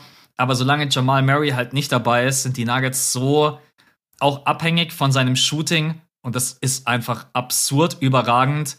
Ich habe eine Analyse zu ihm gemacht auf dem Kanal, da spreche ich auch darüber. Seine Quoten waren historisch. Sie waren besser als die von Kevin Durant, sie waren besser als die von LeBron James in ihren besten Jahren. Was Michael Porter Jr. da geschossen hat, war völlig absurd. Und ich denke, er kann es punktetechnisch schaffen, aber es kann auch eng werden. Und so Leute wie zum Beispiel Kevin Porter Jr. oder von mir aus auch Jordan Poole zum Beispiel bei den, äh, bei den Warriors, die sind halt gerade so perfekt bei 10, 11, 12 Punkten. Und das ist halt immer genauso eigentlich der geile Standard, um zu sagen, ich gehe jetzt hoch auf 18, 19, 20. Mhm. Und dann ist es, hast du halt immer einen ganz coolen Case, um zu sagen, hey, most improved. Es war eigentlich auch immer scheiße, dass man sagt, improved, du schaust immer bloß auf die Punkte. Sollte man ja eigentlich nicht tun. Ähm, so. Und, und hat sich, hat sich letztes Jahr aber auch nicht ganz ausgezahlt, ne? Für, ja, ich wollte ähm, gerade sagen, letztes Jahr Randall wurde belohnt dafür, dass er generell sich und ähm, jetzt fällt mir nicht ein, äh, Jeremy äh, Grant. Ja, Jeremy, Jeremy, Grant, Grant bei genau. Detroit hat, glaube ich, gefühlt 17 Punkte mehr gemacht als im Jahr davor und es wurde nicht belohnt. Du musst mal überlegen, der beste Spieler bei den Detroit Pistons, da müssen wir nachdenken. Ja, Pistons, äh. Ja, nee, ich, ich hatte ihn voll vor Augen. Mir ist einfach echt nicht sein Name ja, eingefallen. Das, ja, also deswegen, äh, ich bin gespannt. Wird aber auch, wird glaube ich ein geiles Rennen, weil so viele Kandidaten mit dabei sind, die sich da, die sich da ordentlich steigern können. Also du gehst mit Kevin Porter Jr. Ich genau. kann es total verstehen. Ich bleibe trotz allem mal bei Michael Porter Jr. vom Gefühl her. Ja, kann ich auch nachvollziehen. Den einzigen Kandidaten, also ich habe ihn jetzt zwar selber genannt, aber irgendwie sehe ich gar nicht, dass er sich noch krasser verbessert und dadurch den MIP kriegen sollte. Shay. Shay Gilges Alexander. Ja, der also ist relativ der, hoch, habe ich gesehen. genau, der hatte ja letztes Jahr. Also, sorry, was meinst du mit hoch? Ja, der ist, also ich bin immer auch so ein bisschen durchgegangen, was denn so die Wettanbieter so raushauen. Und ich glaube, Shay ist auch relativ weit oben gewesen. Ja, der ist an der Eins hier, bei dem, was ich ja, habe. Aber jetzt pass auf, dann erklär mir das bitte. Okay, der hat nur 35 Spiele letztes Jahr gemacht. Mhm. Der Typ hatte im Schnitt 24, 5 und 6 bei 50, 42 und 81. Ja, also wie, was erwarten die denn, was er macht? Meint, meinen die, die gehen jetzt auf 30 hoch in den Stats? Nee. Und ich glaube nicht, dass der MIP groß danach ähm, bewertet wird, wie viele Siege er eingefahren hat. Also das ist quasi das Gegenteil vom MVP, mhm. wo es auch auf den Teamerfolg angeht. Beim MIP geht es hauptsächlich um deine eigenen Stats. Und da würde es mich schon echt wundern, wenn ein Spieler, der letztes Jahr 24 Punkte im Schnitt hatte, jetzt plötzlich MIP wird. Es ist total unrealistisch. Glaube ich nicht. Also, ja. die Stats sind ja so schon ein Traum. Also Shay, Eben. richtig krass. Also der, der, ich glaube, die haben einfach letztes Jahr ihn auch voll oft nicht spielen lassen. Ähm, und ich weiß gar nicht, ob er verletzt war, aber der, ich habe auf jeden Fall damals irgendwas gelesen. Und ja, der, der wird dieses Jahr All-Star, hoffe ich mal für ihn. Und mehr aber auch nicht. Also du kannst ja so jemanden nicht den MIP geben, finde ja, ich. Da müsste er ja 30 Punkte auflegen. Und das wäre schon richtig heft, heftig. Also da müsste er ja. sein Volumen auch nochmal hochschrauben. Äh, ne? Okay, dann sind wir da uns einig. Hast du ja. ein Favorite, was du als nächstes machen willst? Äh, Depoy, Rookie äh, of the lass, Year? Lass Depoy machen. Defensive Player of the Year.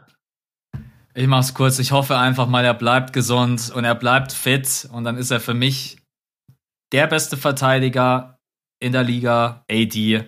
Und äh, ja, ich meine, Rudy Gobert kannst du natürlich immer als Pick nehmen, weil der wurde in den letzten vier Jahren dreimal Defensive Player of the mhm. Year. Also das ist natürlich und sein Einfluss ist halt auch einfach gigantisch. Ist der beste äh, Rim Protector, den wir in der, in der Liga haben, wie er den Ring, Ring beschützt, ist Wahnsinn. Aber wenn ich wirklich an einen komplett fitten AD denke, der auf einem Defensive Player of the Year Level spielt, dann bringt AD halt nochmal andere Dinge mit. Er macht die Räume nochmal anders zu. Ist ein besserer Help Defender als Rudy Gobert. Und deswegen, äh, ich wollte einfach jetzt nicht Rudy Gobert schon wieder nehmen. Deswegen, ich würde mit AD gehen. Ja, ist krass. Ich habe AD gar nicht auf der Liste. Wahrscheinlich wegen den Verletzungen. Das kann sein, ja. Also ja. ich habe auch überlegt, ob ich ihn mit reinnehme, aber generell ist AD halt schon echt auch ein Bombenverteidiger. Aber wen hast du dann da drin? Ja. Draymond, Janis, Ben Simmons? Ich, ich habe Ben Simmons tatsächlich viel gelesen, aber so oder so, selbst wenn er jetzt bei seiner neuen Mannschaft gut verteidigen sollte, ich glaube, die würden ihm nach so einem kontroversen Sommer niemals diesen Award geben. Ich bin bei Gobert lange hängen geblieben, mhm. weil ich auch dachte, der Typ hat so einen krassen Impact. Ja, er wird im Pick and Roll natürlich oft blöd, also steht er blöd da. Aber das ändert nichts daran, dass trotzdem sich kein Mensch in die Zone traut, wenn der Typ da steht. Ja. Das hat man vor allem letztes Jahr in dieser Clippers-Serie gesehen. Also selbst die ganz großen Stars, Kawhi und Paul George, wollten da nicht rein, wenn Gobert da steht. Und das ist schon ein Wahnsinns-Impact, den er da hat. Ich habe Janis wieder, bisschen langweilig, aber ich feiere seine mhm. Defense zum Beispiel auch mehr als die von AD. Und mein Pick, mein Pick, den ich am liebsten dort sehen wollen würde, ist, ent ist entweder Fireball oder Drew Holiday. Ja. Die beiden. Digga, die, die, die, geben, so die geben keinem Guard, die geben keinem Guard Forward den Award. Ich, ich habe auch schon wieder, ich habe auch schon wieder überlegt, ob ich einen Guard mit reinnehme. Da habe ich mir gedacht, komm, ich habe gar keinen Bock, weil dann habe ich mir die Liste der letzten Jahre noch mal reingezogen und da habe ich mir, ja, brauche ich gar nicht. Also ja, also das, das ist wirklich könnte es vielleicht schaffen, ne, wenn er genügend spielt. Das ist wirklich verrückt. Also für euch da draußen einmal, ich kann jetzt hier diese Liste zurückgehen, okay? Und ich kann wirklich 1996 wurde es Gary Payton, der ist ein Point Guard. Ja. Dann haben wir 2004 Ron Artest, Small Forward. Dann haben wir 2015, 2016 Kawhi Leonard, ja. der der Small Forward ist. Abgesehen davon nur Big Men. Mhm. Nur Big Men. Okay, und 1988 Michael Jordan, 1990 und 91 Dennis Rodman, aber also dazwischen, das ist so Big Man dominiert und auch in den letzten Jahren wieder nur Bigs. Und ich kann es mir auch nicht vorstellen, aber wirklich, ey, Fireball ist so ein Monsterverteidiger. Es gibt ein paar Breakdowns auf YouTube, warum Fireball der beste Verteidiger der NBA ist. Guckt euch die mal an. Danach denkt ihr, warum reden wir überhaupt über die Bigs? Also ja. Fireball ist der eigentliche Winner. Ähm, und genauso Drew Holiday. Drew Holiday ist so ein Monster in der Verteidigung, ist so schnell in den lateralen Bewegungen. Aber das wird einfach nicht gewürdigt und das fuckt mich ab. Und deswegen habe ich sie zumindest zu meinem Depoy gewürdigt. Gewin du hast Gewinner, sie gewürdigt. genau, erkoren. Aber ich werde nicht ich werde einfach, keine Ahnung, ich habe keinen Bock mehr auf die Big Men. Aber Cybull finde ich, finde ich, finde ich einen coolen Pick. Also wenn es jemand ja, der, schaffen der kann, dann jung. ja. Der ist auch sau jung. Der wird das ganze Jahr über nur Defense spielen. Und der, der ist einfach ein Top-Pick dafür, finde ich. Ich würde mich als Philly-Fan freuen, wenn er auch ein bisschen Offense spielt. wenn er zumindest den Dreier besser treffen würde, das wäre halt schon.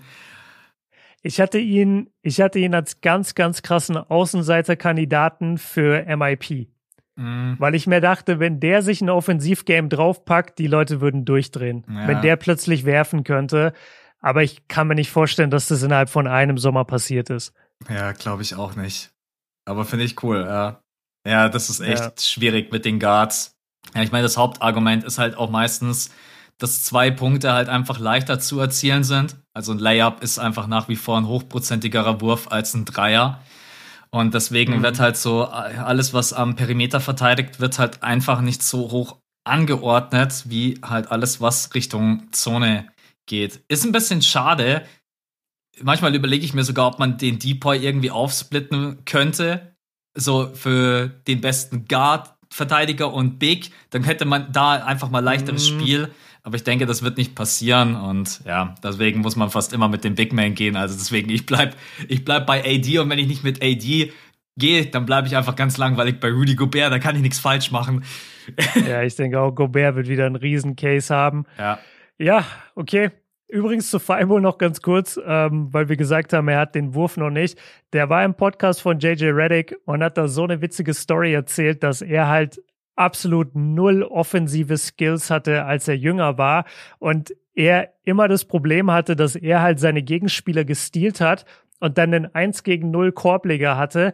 Und er konnte einfach keinen Korbleger. Und der hatte so Panik davor, weil er nicht dieses Fingerspitzengefühl hatte, um den Ball da ordentlich hinzulegen. Und er hat das so beschrieben, er hat den Ball gestealt, ist nach vorne gerannt, hat den Ball volle Kanne gegens Brett gehauen, der Ball ist zurückgesprungen zu den Gegnern, die rennen vor, er stealt wieder den Ball. Und so ging das ganze Spiel quasi. Oh Gott, ja, scheiße. Also das muss richtig unangenehm sein. Und er hat aber natürlich auch NBA-Spiel NBA-Spieler-Style, meinte er dann so, ja, aber dann so in der siebten Klasse konnte ich danken und dann war es kein Problem mehr. Wer kann in der siebten Klasse danken, Alter? ja, man kennt ihn. Ab? Ja, wie alt ist man in der siebten? 14 oder so? Ja, nicht alt auf jeden Fall. Nee, nicht mal, oder? Wie alt ist man denn?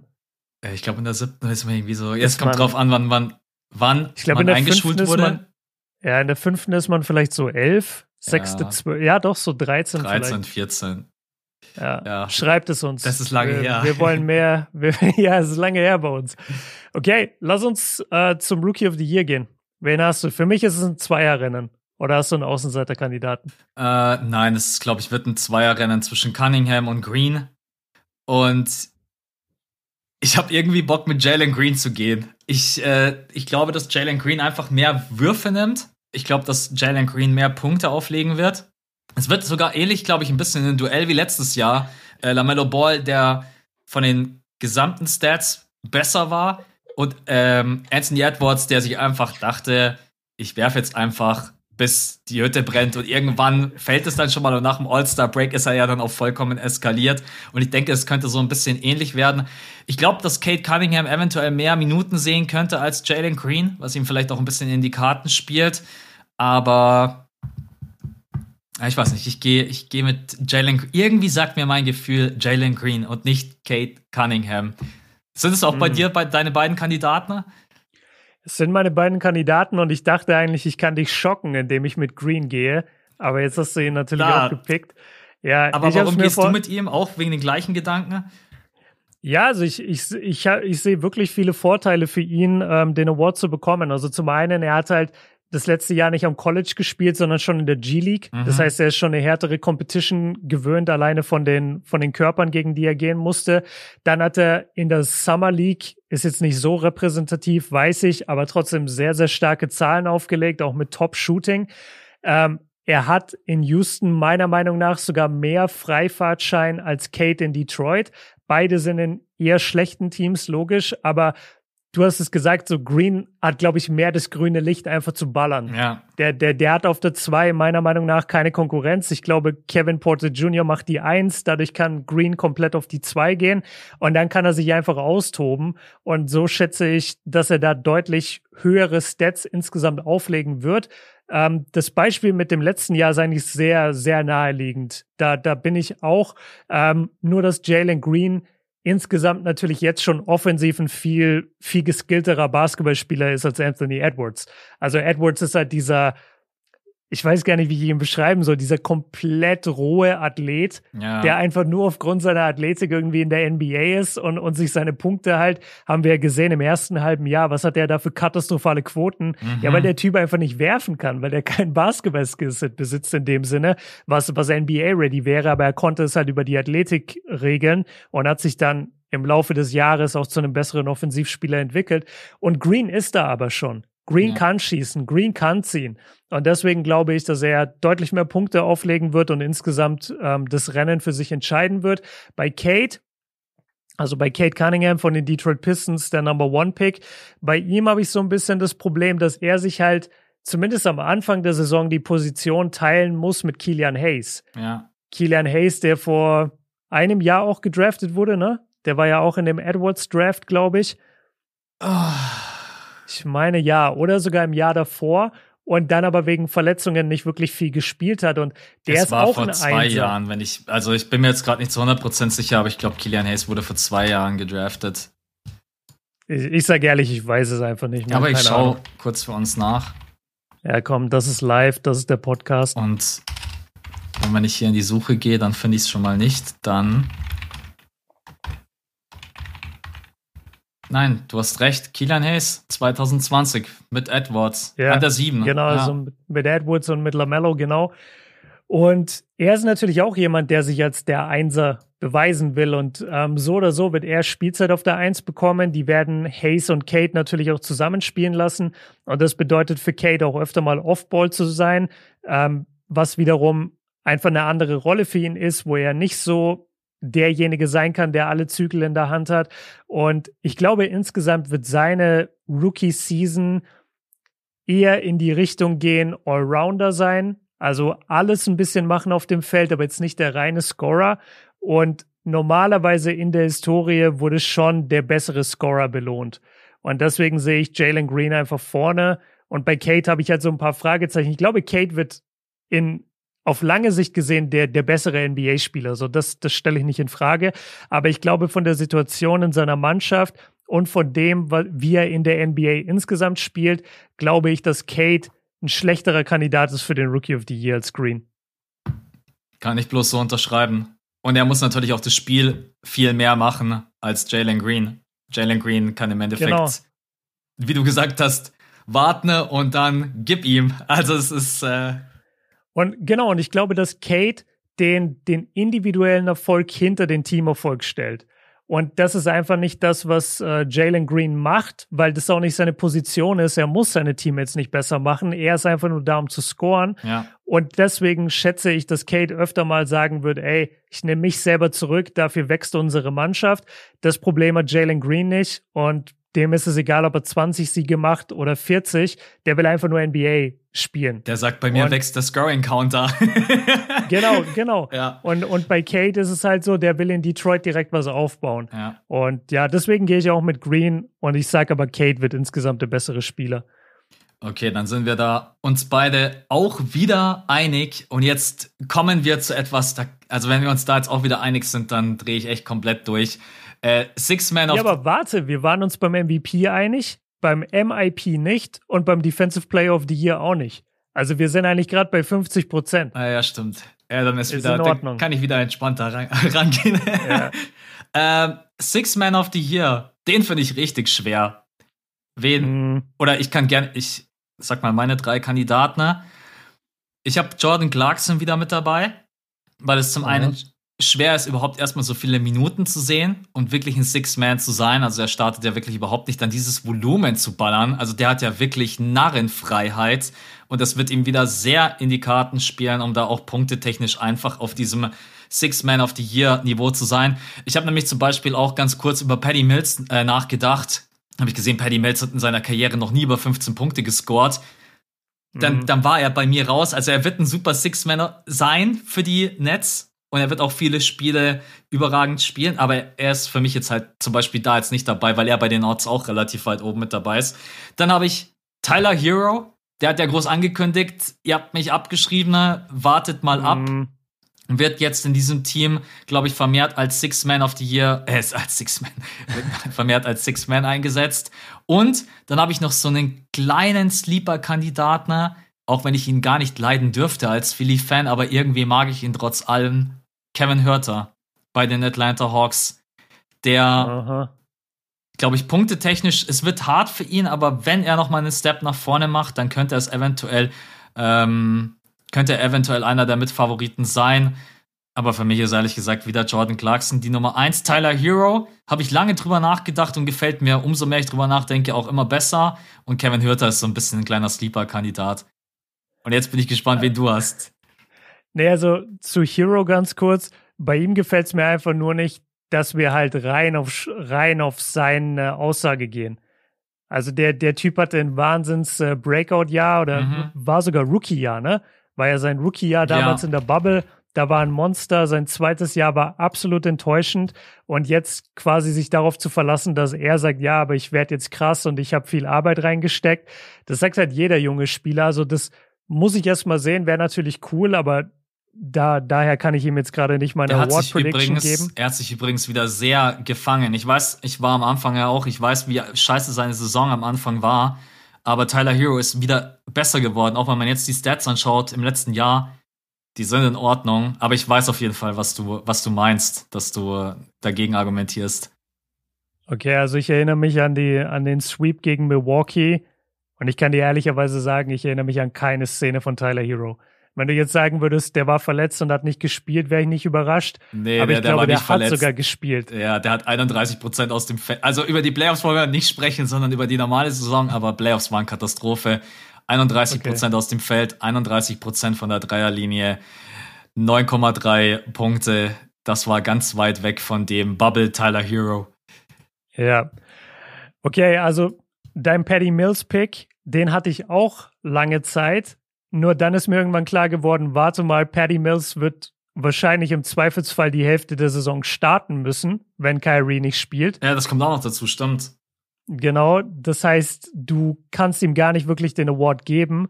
Der, der ist der Best Six Man of the Year auswärts, aber zu Hause startet er immer. ja. Das ist auch irgendwie Quatsch. Ähm, ich bin tatsächlich auch bei Clarkson gelandet, mhm. aus dem gleichen Grund wie du, weil das Volumen einfach kein anderer Six-Man wirklich hergibt. Ich habe überlegt, ob Dennis möglicherweise reinfällt, aber ich weiß nicht, ob mittlerweile überhaupt schon geklärt ist, ob jetzt er mhm. startet auf der Eins oder Smart oder die beiden zusammen. Nee, was, was ja nicht wirklich geht. Ähm, und dann habe ich noch als, als kleinen Sleeper, vergisst man total, aber Derrick Rose. Ja. Derrick Rose wird von der Bank kommen, ist ein krasser Spieler, hat in den letzten Playoffs erst wieder gezeigt, dass er eigentlich nach wie vor ein Starter ist in der NBA. Und wenn er von der Bank kommt und da eine ordentliche Leistung zeigt bei den Knicks, das ist natürlich auch eine Medienstadt, da wird viel drüber berichtet, da wird viel gepusht. Derrick Rose ist auch ein Name, den die Leute bis heute kennen, wo sie ihm wünschen würden, dass er mal wieder einen individuellen Erfolg auch feiern kann. Also D-Rose ist so ein bisschen mein Sleeper-Kandidat, könnte ich mir aber auch vorstellen. Finde ich einen guten Pick. Ist punktetechnisch zwar wäre schwer gegen Jordan Clarkson, wenn er wieder so wie in der letzten Saison scored, aber Rose hatte 15 Punkte. Die Quoten passen auch. Also, ist was. Das ist schon vernünftig, 15 Punkte. Was hat ein Clarkson? So 20 oder 18 oder so? Ja, ich glaube 18, 9. Ich habe vorhin erst reingeschaut. Lass mich kurz einmal gucken. Ich glaube 18,9 Punkte hatte er. 18,4, ja. Und ja. 8,8 Dreier-Attempts. Also echt also es hat halt niemand, der irgendwie nächstes Jahr auf den Six Man of the Year mitspielen will. Genau, das stimmt. Aber dann lass uns nicht vergessen, dass Voter, also die Wähler, natürlich auch ein bisschen sich angucken, woraus entstehen diese Punkte, wie mhm. entstehen diese Punkte. Und Clarkson ist in einem, in einem guten Team, vielleicht sogar mit der besten Bilanz im Westen. Also man darf jetzt auf keinen Fall sagen, der hat einfach nur das grüne Licht, weil, weil es eh egal ist, was passiert. Aber bei Derek Rose könnte es halt so sein, dass er seine Mannschaft wirklich führt, dass er diese zweite Garde einfach anführt und auch oft in der Crunch-Time ja. mal mit Kemba zusammen auf dem Feld ist. Und dann könnte er für mich schon eben auch Kandidat sein, aber im Moment habe ich selber Clarkson noch vorne. Also D-Rose, wir lieben ihn einfach alle. Ich lese gerade sein Buch, äh, I'll Show You heißt es, sehr, sehr geiles Buch, cool geschrieben und er ist einfach ein geiler Typ und ich würde es ihm gönnen. Und ich will ihn in der Hall of Fame sehen und ich glaube, so ein Six-Man of the Year neben dem MVP noch würde dem Ganzen noch mal ein bisschen mehr helfen. Der Pick ist so nice. Ich äh, Am liebsten will ich John Clarkson gerade runterkicke. Ja, weil du hast recht. Also am Ende, man darf ja immer nicht bloß auf die Punkte schauen, sondern und was die Rose in der letzten Saison äh, geleistet hat und auch wie er das Team angeführt hat, auch in den Playoffs. Das ist halt, mhm. ich will Jordan Clarkson nicht zu nahe treten, aber das ist halt basketballerisch und auch vom IQ her nochmal ein ganz anderes Niveau. Jordan Clarkson ist halt ein krasser Scorer, der der dann auch mal in den Playoffs 40 Punkte um die Ohren haut. Aber D-Rose ist halt, äh, den kannst du halt jedes Mal blind einfach reinwerfen und weißt, das läuft. Also deswegen. Ja. Ey, der hat letztes Jahr in den Playoffs hat er mich voll zurückgewonnen. Also wie er sich da zum einen erst sein, sein äh, Platz in der Start, Starting Five erstmal wieder geholt hat, das ja. fand ich schon Wahnsinn. Und dann auch, wie er das nach Hause gespielt hat, obwohl die Hawks ihn natürlich geschlagen haben, aber mit was für einer Souveränität und, und wie gut er gespielt hat, fand ich einfach geil. Ja. So. Fände ich einen geilen Pick. Was haben wir jetzt noch übrig? Äh, Coach, Coach of, the, of the Year. Ja, da überlasse ich jetzt mal dir wieder. Ich habe gerade die drei Six Man of the Year Kandidaten. Hast du einen Favoriten? Ich muss sagen, sehr schwer. Ich habe mehrere. Ich habe zwei Favoriten. Beide sind im Osten. Und bei beiden hängt es voll davon ab, ob sie dem gerecht werden, was ich erwarte. Ich Steve habe Nummer Nash eins. Und Mike Budenholzer. Nee, ich habe Steve Nash, ja, an der Eins. Ja. Wenn er es schafft, dieses Team mit dieser Konstellation, mit der ganzen Kyrie Irving-Situation und einfach mal drei Prime Superstars in der Mannschaft überhaupt zu haben. Wenn er das gehandelt bekommt und die wirklich an die Eins oder die Zwei für den Westen, im Osten, sorry, ist er für mich äh, der Goat Coach, weil so, so viel Ego muss, glaube ich, kaum jemand in der NBA jemals bändigen. Deswegen ist Nash für mich ganz oben. Und dann ist es Eric Spolstra, weil er so oft übersehen wird bei diesem Award und kaum jemand über diesen Mann redet, wie viele Jahre der jetzt schon in Miami jedes Jahr ein Competitive Team an den Start bringt, egal mit was für einem äh, Spielermaterial sie arbeiten. Und das finde ich einfach überragend, wie, wie er da in Miami diese Kultur auch mit äh, schafft und, und bestreitet. Und am Ende kann ich nur sagen, wenn er die Heat an die drei führt, würde ich im Osten, würde ich ihm auch den Coach of the Year geben. Jetzt haben wir echt ein Problem ich weiß nicht, was ich sagen soll, weil das ist genau mein, meine. Aber, Okay, okay, sag. Es sind meine Kandidaten und das ist genau meine Argumentation auch, weil ich Eric Spolstra auch mit drinnen habe, weil er jetzt auch noch mal eine neue Teamstruktur hat und er ist mit Abstand einer der besten Coaches in der Liga. Und wie lange ist er jetzt schon bei den Heat? Wir hatten mal in irgendeinem Podcast drüber gesprochen. Ich glaube. Ich meine, dass er 2010 dazu kam mit LeBron. Ich glaube, Also entweder er war das Jahr vor LeBron oder mit LeBron. Ja. Und das ist dann mittlerweile über zehn Jahre. Elf, zwölf Jahre so. Ja. ja. Ähm, Steve Nash natürlich auch. Ähm, wobei ich mir manchmal, ich bin mir noch nicht ganz so sicher, wie hoch der Impact von Steve Nash wirklich auf das Team ist, von der Qualität her, wie gut sie spielen, weil dieses Team natürlich individuell auch schon so krass gut besetzt ist, dass, das klingt jetzt vielleicht gemein, ich weiß gar nicht, ob man da so viel coachen muss, wenn du einen harten Kevin Durant und einen Irving auf dem Feld hast. Äh, deswegen dann zu sagen, ja, du bist jetzt an der Eins, ich gebe dir den Coach of the Year. Da glaube ich, hat so ein Eric Spoelstra irgendwie mehr Arbeit. Und dann habe ich noch einen Kandidaten, den ich mit reinwerfen möchte. Und zwar, ich glaube, wer wirklich viel Arbeit vor sich hat dieses Jahr, ist Frank Vogel. Der muss mit so vielen mm. neuen Spielern, Charakteren, der muss sein System neu überdenken, sein Offensivsystem, sein Defensivsystem auch, weil er einfach nicht mehr solche guten defensiven Spieler hat. Und wenn er es vielleicht unter die ersten drei schaffen würde, dann könnte man eventuell für Frank Vogel auch einen Case aufmachen, weil ich glaube, da ist auch viel Arbeit, äh, die dahinter steckt. Ja, ansonsten du, könnte du man auch wieder Monty Williams, Quinn Snyder, die kannst du immer nennen, weil die immer da irgendwo ja. oben mit dabei sind. Aber genau, das ist mal so mein Take. Du hast den Steve Nash-Job beschrieben, so wie Kyrie vor einem Jahr, als er meinte, wir brauchen gar keinen Coach. Ach so, ja. ja, weißt du das noch? Ja, Oder als er ich. gesagt hat, wir sind alle der Head Coach oder so. Ah. Wenn du mal ein, ein Video machst über alle Eskapaden des Kyrie Irving, so oder alle Aussagen, irgendwann am Ende seiner Karriere werden wir das mal machen. Zwei Stunden Podcast über das. Der, der Typ, der muss ein Buch rausbringen. Und ich würde es lesen, auch wenn es verrückt wäre, das Buch und manche Gedankengänge ich mir wahrscheinlich äh, denken würde, oh Gott, aber der Typ ist einfach, ja. Aber solche Charaktere braucht die Liga auch manchmal. Das ist, äh, aber ja, so habe ich das natürlich nicht gemeint. Ich wollte Steve Nash jetzt nicht die Qualität absprechen. Ja, nee, alles gut. Also, ich glaube, ich würde Kyries Buch nicht lesen. Ich hätte zu sehr Angst vor, vor, den, vor den Abgründen, in die ich da tauchen würde. Aber ich finde, du hast es vorhin eigentlich cool gesagt. Du meintest, der Typ ist nach wie vor halt genial auf dem Feld. Ja. Er ist wirklich ein genialer das ich ihm auch nie absprechen. Nee, also er ist so gut. Und ich wünschte einfach, er wäre auch nicht so krass verletzungsanfällig, weil ich habe, ich arbeite gerade an einem Skript. Ähm, ich weiß gar nicht, ob ich das releasen werde oder nicht, weil ich ein bisschen in, in Zeitdruck bin mit anderen Sachen, die ich, die ich machen muss. Und mir ist, mir ist dann so ein Punkt halt gekommen, so, okay, die Verletzungsanfälligkeit von Kyrie Irving. Und dann habe ich mal geguckt, der Typ hat wirklich, also noch nie eine Saison durchgespielt mhm. und wirklich viele, viele Pausen immer drin. Wirklich mal 20 Spiele, 25 Spiele, mal eine ganze Saison weg. Also der hat schon so viele Games verpasst, weil er eben immer wieder verletzt ist. Und das ist eigentlich spielerisch das Einzige, was du bei ihm kritisieren kannst, dass er nicht immer 100% eben abrufbar ist.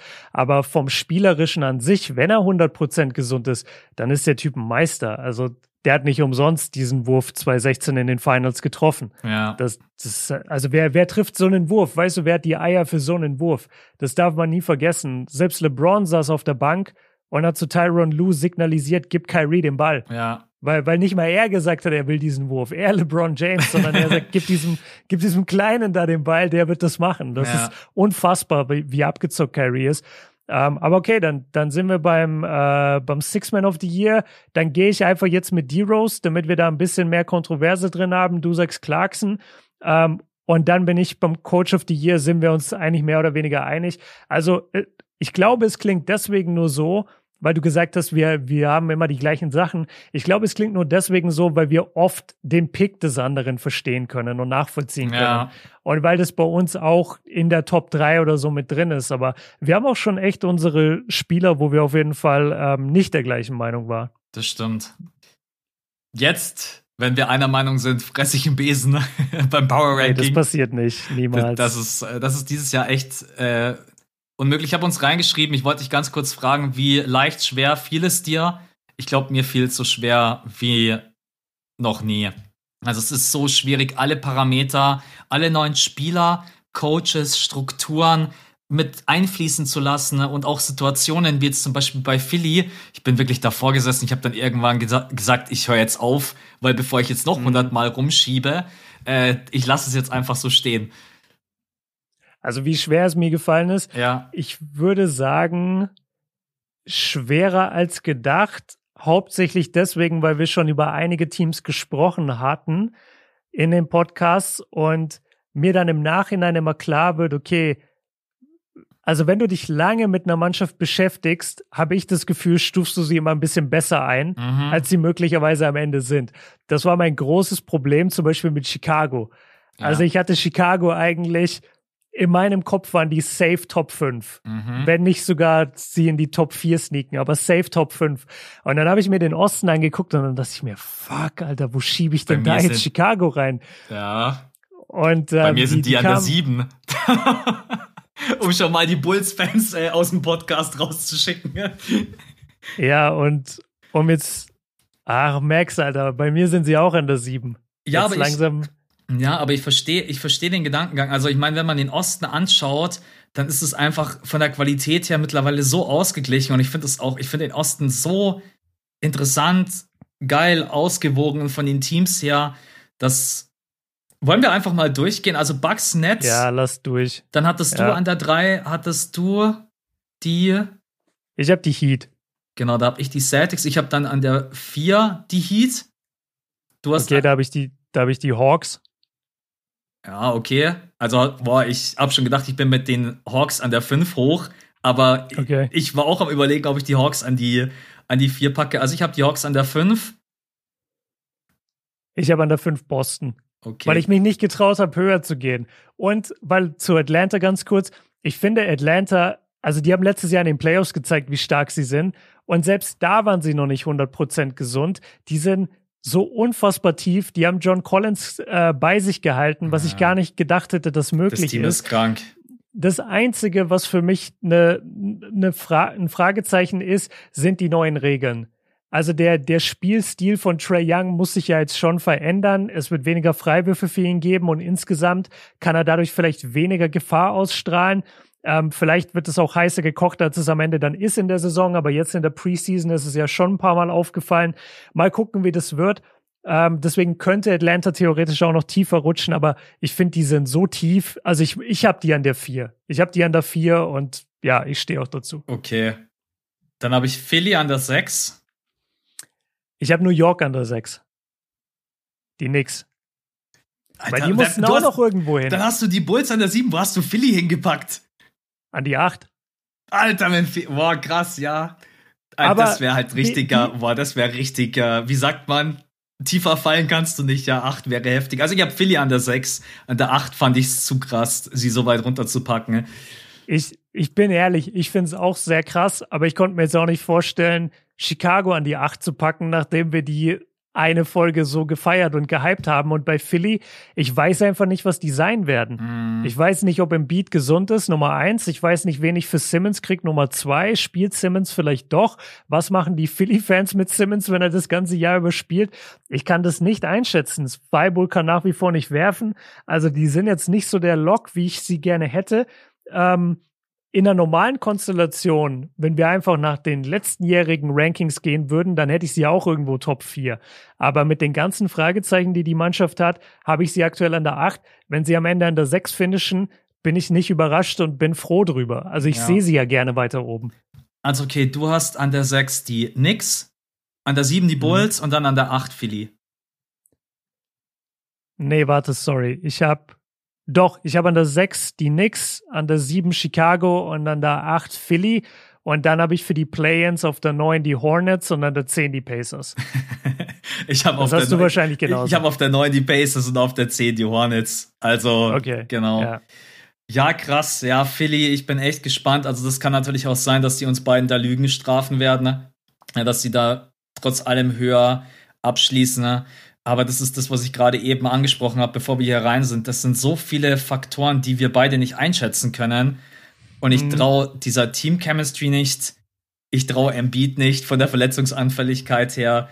Und dieses Ben Simmons-Thema, das, das wird, glaube ich, eine echt richtig schwere Saison für die Sixers. Ja. Was übrigens geil wäre, wenn die Hawks an der, an der 4 abschließen und Philly an der 5 und wir haben in der ersten Runde Hawks gegen Philly. Das wäre. Das wäre geil. Das wäre. Ja. Aber ich will, auch, ich will auch wieder Atlanta gegen New York sehen. Stimmt, ja. Also Trey im Madison Square Garden hat schon auch richtig gebockt. Das und ich glaube, was auch cool sein könnte, wäre Atlanta gegen Boston. Ja. Also so diese, diese ganze Atlanta Mentalität irgendwie und von Trey Young angeführt, der da richtig Bock auch scheinbar drauf hat, sich so mit den gegnerischen Fans zu trash-talken. Das kann ich mir in einigen Märkten sehr, sehr geil vorstellen. Ich kann mich übrigens nicht erinnern, dass das mal in den letzten Jahren so war, dass jemand so reingeht in die Playoffs mit so einer Ausstrahlung und mit so einem, ich gebe mm. einen, sorry für die Ausdrucksweise, Fick auf euch und die Leute feiern ja. ihn dafür. Also das hat Trey ja. irgendwie so exklusiv. Keine Ahnung, das ist echt so. Ja, aber er, er spielt dann halt auch gut. Das muss, äh, kannst natürlich nicht einen auf die, äh, kannst nicht auf die Kacke hauen und dann spielst du halt schlecht. Aber ja. Trey in den Playoffs ist schon next level, also. Ja, ich muss gerade überlegen. Also der einzige, der, der ähnlich, finde ich, ist, ist Luca mit den Clippers. Mhm. Aber das Problem ist, die ersten Clippers Playoffs waren in der Bubble und die zweiten Clippers Playoffs waren vor Pappaufstellern. Das heißt, wir haben noch nicht so wirklich diese Fankultur mitbekommen und die Clippers haben jetzt auch nicht diese Fans. Aber stimmt, Luca könnte so auch so einer sein, ja, mit den Clippers, ja. Ja, oder Luca, Luca so zwei, drei Jahre hintereinander gegen die Lakers oder so. Mhm. Da, da könnte ich mir schon vorstellen, dass da sowas entstehen könnte. Aber du hast recht, Trey ist aktuell der, der krasseste in diesem Sinne. Ja, Okay, okay, dann ist das der Ostner. Achso, wir haben euch gar nicht gesagt, wir machen bloß die, äh, die ersten zehn. Also darunter, das fanden wir jetzt. Äh, da hat Max gesagt, das ist unter seinem Niveau, sich sowas anzugucken. Nein, das, äh, da analysieren wir während der Saison nochmal, äh, wenn ein paar Spiele gespielt sind, wer unten drinnen hängt. Aber jetzt dachten wir, bis zum Play-In, das ist relevant. Dann gehen wir rüber in den Westen. Wir hatten ja schon äh, Jazz, Suns, Nuggets, Lakers. Du hast dann Lakers, Nuggets gehabt. Richtig? Genau, ich habe Jazz, ich habe Jazz, Suns, Lakers, Nuggets. Das sind meine Top 4. Und dann bei wer, dir? Wer kommt? Nee, ich will erst deinen wissen. ähm, ich habe die Warriors an der 5. Habe ich auch. Dann habe ich okay, die Clippers. Ich hab, ah, da habe ich die Mavs. Dann habe ich, also genau, ich habe Clippers, Mavs habe ich dann anders als du. Ich habe die Clippers an der 6, die Mavs an der 7. Du hast okay. es umgekehrt. Ja, genau. Dann habe ich an der 8 die Blazers. Ich habe an der 8 die Grizzlies. Ah, habe ich auch überlegt. Habe ich auch ja. überlegt. Aber ich habe mir gedacht, ich will den Blazers-Fans nicht ganz so schlechte Laune bereiten. Aber kann passieren, ja, kann passieren.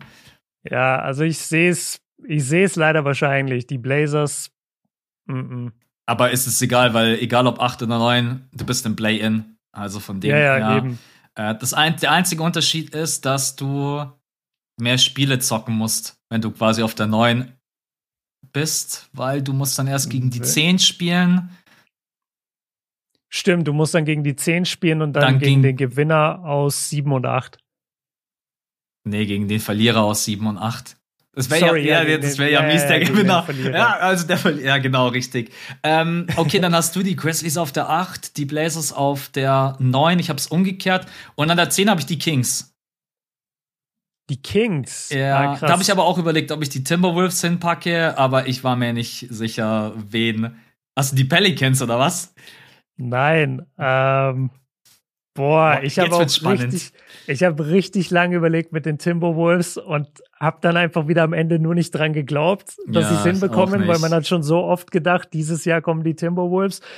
Ähm, die Kings hatte ich gar nicht. Den Pick mag ich aber gerne ich muss sagen, ich habe mich ein bisschen durch die Historie leiten lassen und durch das Material, also durch das, das Code, durch den Coaching-Staff vor Ort. Ich habe die Spurs genommen.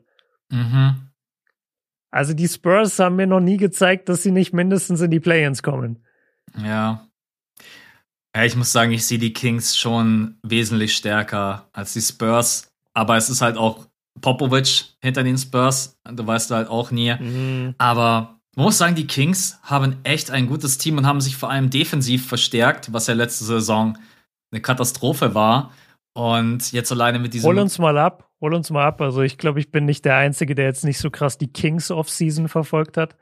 Naja, De'Aaron Fox, denke ich, ist vielleicht sogar auch so ein kleiner Kandidat, der eventuell mal All-Star werden kann, der nochmal einen Sprung nach vorne macht. Da mit Davion Mitchell, den man jetzt neu dazu bekommen hat im Draft, der ja einer der mhm. ältesten, wie alt ist er jetzt, glaube ich? Er ist sogar, er wird, glaube ich, 23, sogar Ende des Jahres. Er ist einfach ein überragender äh, Two-Way-Player, der, glaube ich, auch relativ mhm. schnell da seine Rolle finden wird. Äh, mit Halliburton, wir wissen alle, was Halliburton auch für eine Granate ist. Ähm, ja.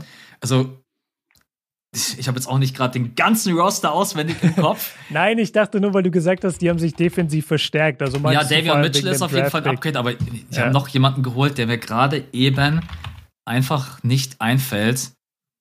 Alle Kings-Fans rasten gerade aus. Ja, es, man muss sagen, es gibt schon echt tatsächlich einige Kings-Fans. Ja, dann genau, Harrison Barnes hast du noch, äh, Tristan Thompson, der ihn auf jeden Fall auch gut tun wird, dass er unterm Korb mal jemanden hat, der auch die Rebounds pflückt. Äh, Damian Jones ist, glaube ich, mit neu dazugekommen. Alex Len, bin ich mir gerade gar nicht so sicher, ob der einfach nur verlängert hat. Ja, also ich kann euch jetzt auch keine hundertprozentige Kings-Analyse geben, aber sie stehen defensiv auf jeden Fall jetzt stärker da. Und okay.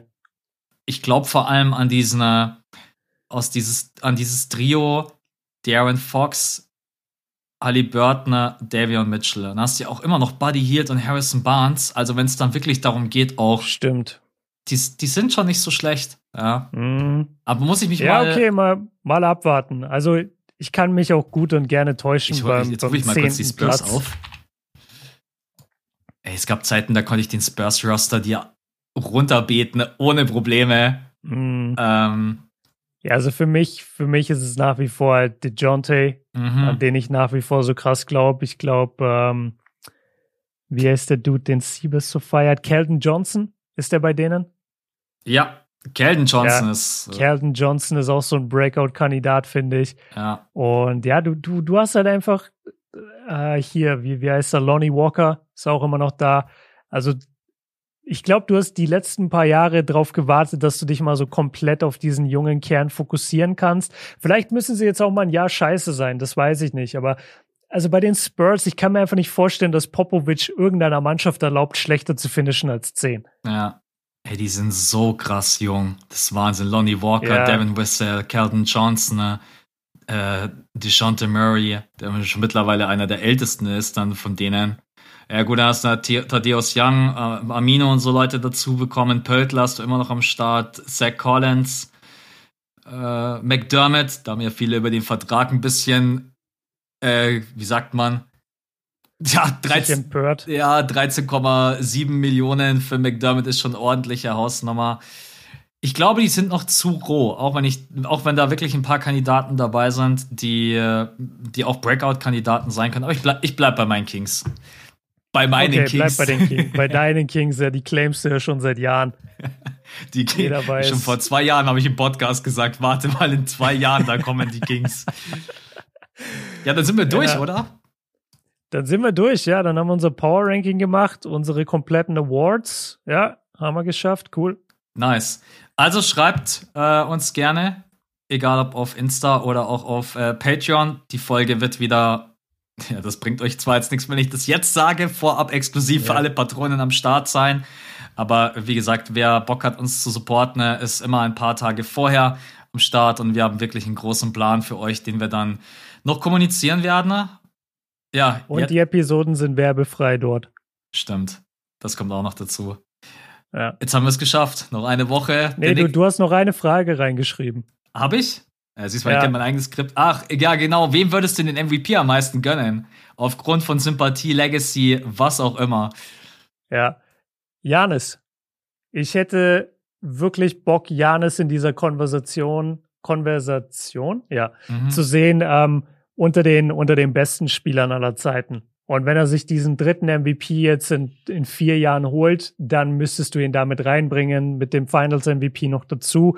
Ähm, ich finde einfach, er ist so ein unglaubliches Vorbild für das, was ein junger Spieler sein sollte in der NBA, nämlich einfach ein harter Arbeiter, gleichzeitig absolut kein Ego, ähm, hat jetzt auch in der Pressekonferenz überall gesagt, ey, wir sind nicht die Eins, so tituliert uns nicht als die Eins und ich bin auch nicht das Gesicht der NBA. Ich will weiterhin derjenige sein, der, der angreift, der, mhm. der jagt. Ich will der Underdog bleiben. Und er hat auch gesagt, er hat kein Interesse daran, das Gesicht der NBA zu sein. Dafür gibt's andere Spieler.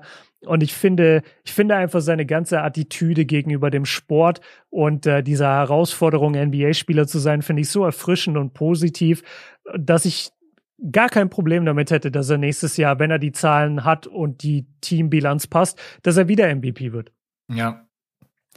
Wir sind heute total langweilig, aber kann Komm, ich. geh halt mit aber, LeBron. Sag halt jetzt, du wünschst es LeBron. Nee, ich habe ich hab noch einen anderen Case und ich, der, der ist richtig, glaube ich, heavy. Wie, was würde passieren? Kevin Durant gewinnt den MVP, geht in die Finals, schlägt LeBron in den Finals und wird Finals MVP. Es wäre mhm. für seine, für LeBrons Legacy, glaube ich, ein richtig schwerer Punch. Weil wieder gegen KD zu verlieren in den Finals, über den Finals-Record von Kevin Durant brauchen wir da gar nicht sprechen, weil der natürlich dann deutlich besser wäre, auch wenn er dann ja.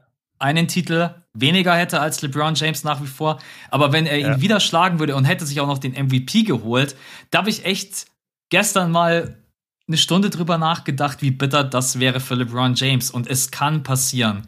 Diese Nets sind der Top-Favorit. Kevin Durant ist eine Scoring-Maschine. Also ja, das. Äh und es könnte wirklich einen krassen historischen Einfluss haben, weil mit dieser Saison höchstwahrscheinlich dann besiegelt wäre, dass LeBron nicht mehr der beste Spieler der Welt ist. Ja. Also auch wenn wir jetzt ihn gerade in den Rankings alle nicht so wirklich an der Eins haben, jeder von uns denkt ja schon, ja okay, aber gib mir eine Playoff-Serie mit LeBron, ich pick LeBron. So, also immer noch viele Leute sagen das und ich sage das unter anderem auch, ähm, außer es geht gegen Brooklyn, dann wird es wirklich eng, aber selbst da. Aber wenn KD jetzt dieses Jahr so eine dominante Saison hätte und im Finale dann LeBron schlägt und dort Finals MVP wird, ja, du hast recht. Das könnte ein Riesenschub sein für KDs Legacy und ein Riesenschlag für LeBrons Legacy. Aber umgekehrt wäre es halt auch krass. Umgekehrt wäre es mega krass. Und ich finde, wenn KD dieses Jahr gewinnt, ist es letztendlich schon auch eine Tendenz, oder was heißt eine Tendenz? Es, es sagt dann einfach aus, okay, Kevin Durant gewinnt nur mit Superteams. Ja. Also, weil sowohl das Warriors-Team als auch dieses Brooklyn-Team sind jeweils Superteams, wie wir sie noch nie gesehen haben. Wir haben aber schon Big Threes gesehen, in denen LeBron gespielt hat. Also Chris Bosh, Dwayne Wade, Kevin Love, Kyrie Irving. Das sind Mannschaften, die hat man in der Historie schon mal gesehen, in den 80er, 90ern, wo auch immer. Aber dass man solche Teams hat, wie Kevin Durant sie sich gepickt hat, das gibt's eigentlich nicht in NBA History. Ja. Und das könnte ein kleiner, kleiner Schaden sein an seiner Legacy. Aber am Ende ist es ihm auch wurscht und den Fans auch. Also wovon rede ich eigentlich? Aber es ist trotzdem schon interessant, dass KD dann mit diesen zwei absoluten Monster-Teams gewonnen hätte. Ja, seht ihr, da ist auf jeden Fall auch Redebedarf. Wenn die nächste Saison dann wieder vorbei ist, sprechen wir nochmal ja. drüber. Wenn, äh, wenn Janis sich da nochmal den Finals MVP holt und die Bucks wieder Champ werden. Ne? Das wäre auch, ey, es gibt so viele Storylines diese Season, die passieren können. Das ist, mhm. äh, zum, äh, über Curry zum Beispiel haben wir gar nicht gesprochen. Ne? Der wird Ray Allen überholen. Vielleicht ist das Narrativ für ihn auch, wenn die Warriors unter die ersten vier kommen, komplett da, wenn der 30 plus Punkte auflegt, Splash Dreier ohne Ende. Es gibt so viele Geschichten, ne, die passieren können. Also. Ich glaube, sie kommen einfach nicht in die Top 4. Wird schwer. Und selbst Top 4 reicht nicht. Du brauchst eigentlich Top 3 oder Top 2. Ja. Aber wie letztes Jahr auch, also wer Curry den MVP geben will, gerne. Also ich wäre der Erste, der auch für ihn votet, weil der Typ ist einfach so ein, so ein geiler Spieler, dem man gerne zuguckt. Aber MVP, da gehört leider auch der Teamerfolg dazu. Es ist halt so seit 60 Jahren. Ja, Was willst du da jedes Jahr ändern. rumdiskutieren? Ja. So Leute, es ist geschafft. Wir sind vor fünf Wochen zurückgekommen. Jetzt kommen wir in die sechste und letzte Woche.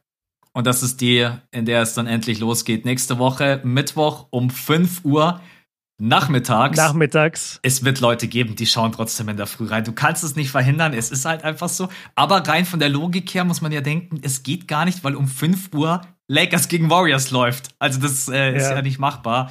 Ähm, wir freuen uns auf jeden Fall mega. auf eine neue geile Saison mit euch. Äh, jetzt schon der Support in der Offseason, obwohl wir ja auch noch mal über Themen gesprochen haben, die alle schon durchgekaut haben. Wir sind mega happy, wie viele uns zuhören. Haben wir auch vor dem Podcast gerade kurz drüber gesprochen. Und ich freue mich mega auf die Saison auch mit dir, den Podcast wieder durchzuziehen. Es wird, glaube ich, so groß und fett wie noch nie zuvor. Irgendwann werden ja, wir auch an dem Limit sein, wo nicht mehr mehr geht, aber es geht noch ein bisschen mehr als dieses Jahr, auch mit äh, exklusiven Folgen und so weiter. Und die Länge, ich finde jetzt auch in der Länge sind wir jetzt euch wirklich, also, wie lange sind wir heute schon wieder unterwegs? Eine Stunde 40, sowas. Ja. Danach ja. brauche ich auch immer echt eine Pause, wenn ich so lange Björn eine Stunde 40 ist. Ja, ich habe auch schon die Kamera von Max ausgemacht auf meinem Bildschirm. Ich, ich will den gar nicht mehr sehen oder hören. nee, aber ich, ich kann mich dem nur anschließen. Also ich finde es so nice, dieses Projekt Podcast. Das hat echt damals angefangen. Ich wusste nicht mal wirklich so, warum jetzt ein Podcast und habe, glaube ich, zu dem Zeitpunkt selbst noch nicht mal so viel Podcast gehört, aber mittlerweile kann ich sagen, Podcasts haben bei mir echt Musik abge, abge ähm, ja, bei mir auch abgelöst. Abgelöst, danke.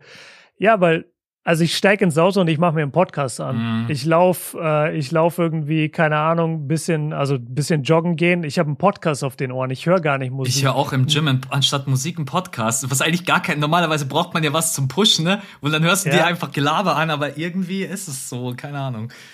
Nee, es ist nice und ich bin so froh, dass wir damals äh, so früh quasi von, von unserer Seite aus äh, damit angefangen haben und sich dadurch auch so eine, so eine coole Freundschaft zwischen uns beiden entwickelt hat. Und jetzt mit dem, was wir auf Patreon vorhaben, da werden wir eh noch mehr zusammen machen, was ja bisher auf YouTube komplett gefehlt hat, dass wir beide auch mal zusammen irgendwie vor der Kamera sind. Das gibt's ja eigentlich nie bei uns beiden. Das, stimmt, das wird ja. jetzt dann äh, auf Patreon auf jeden Fall geben, können wir schon spoilern. Und insgesamt, wie das da abgehen wird, ähm, freue ich mich einfach krass drauf. Und selbst abseits davon, es ist einfach nur geil, was hier passiert. Hier in diesem kleinen Feed, jeden Mittwoch 5 Uhr morgens, dass so viele Leute da sind und sich das über die Woche über anhören und keine Ahnung, Feedback geben.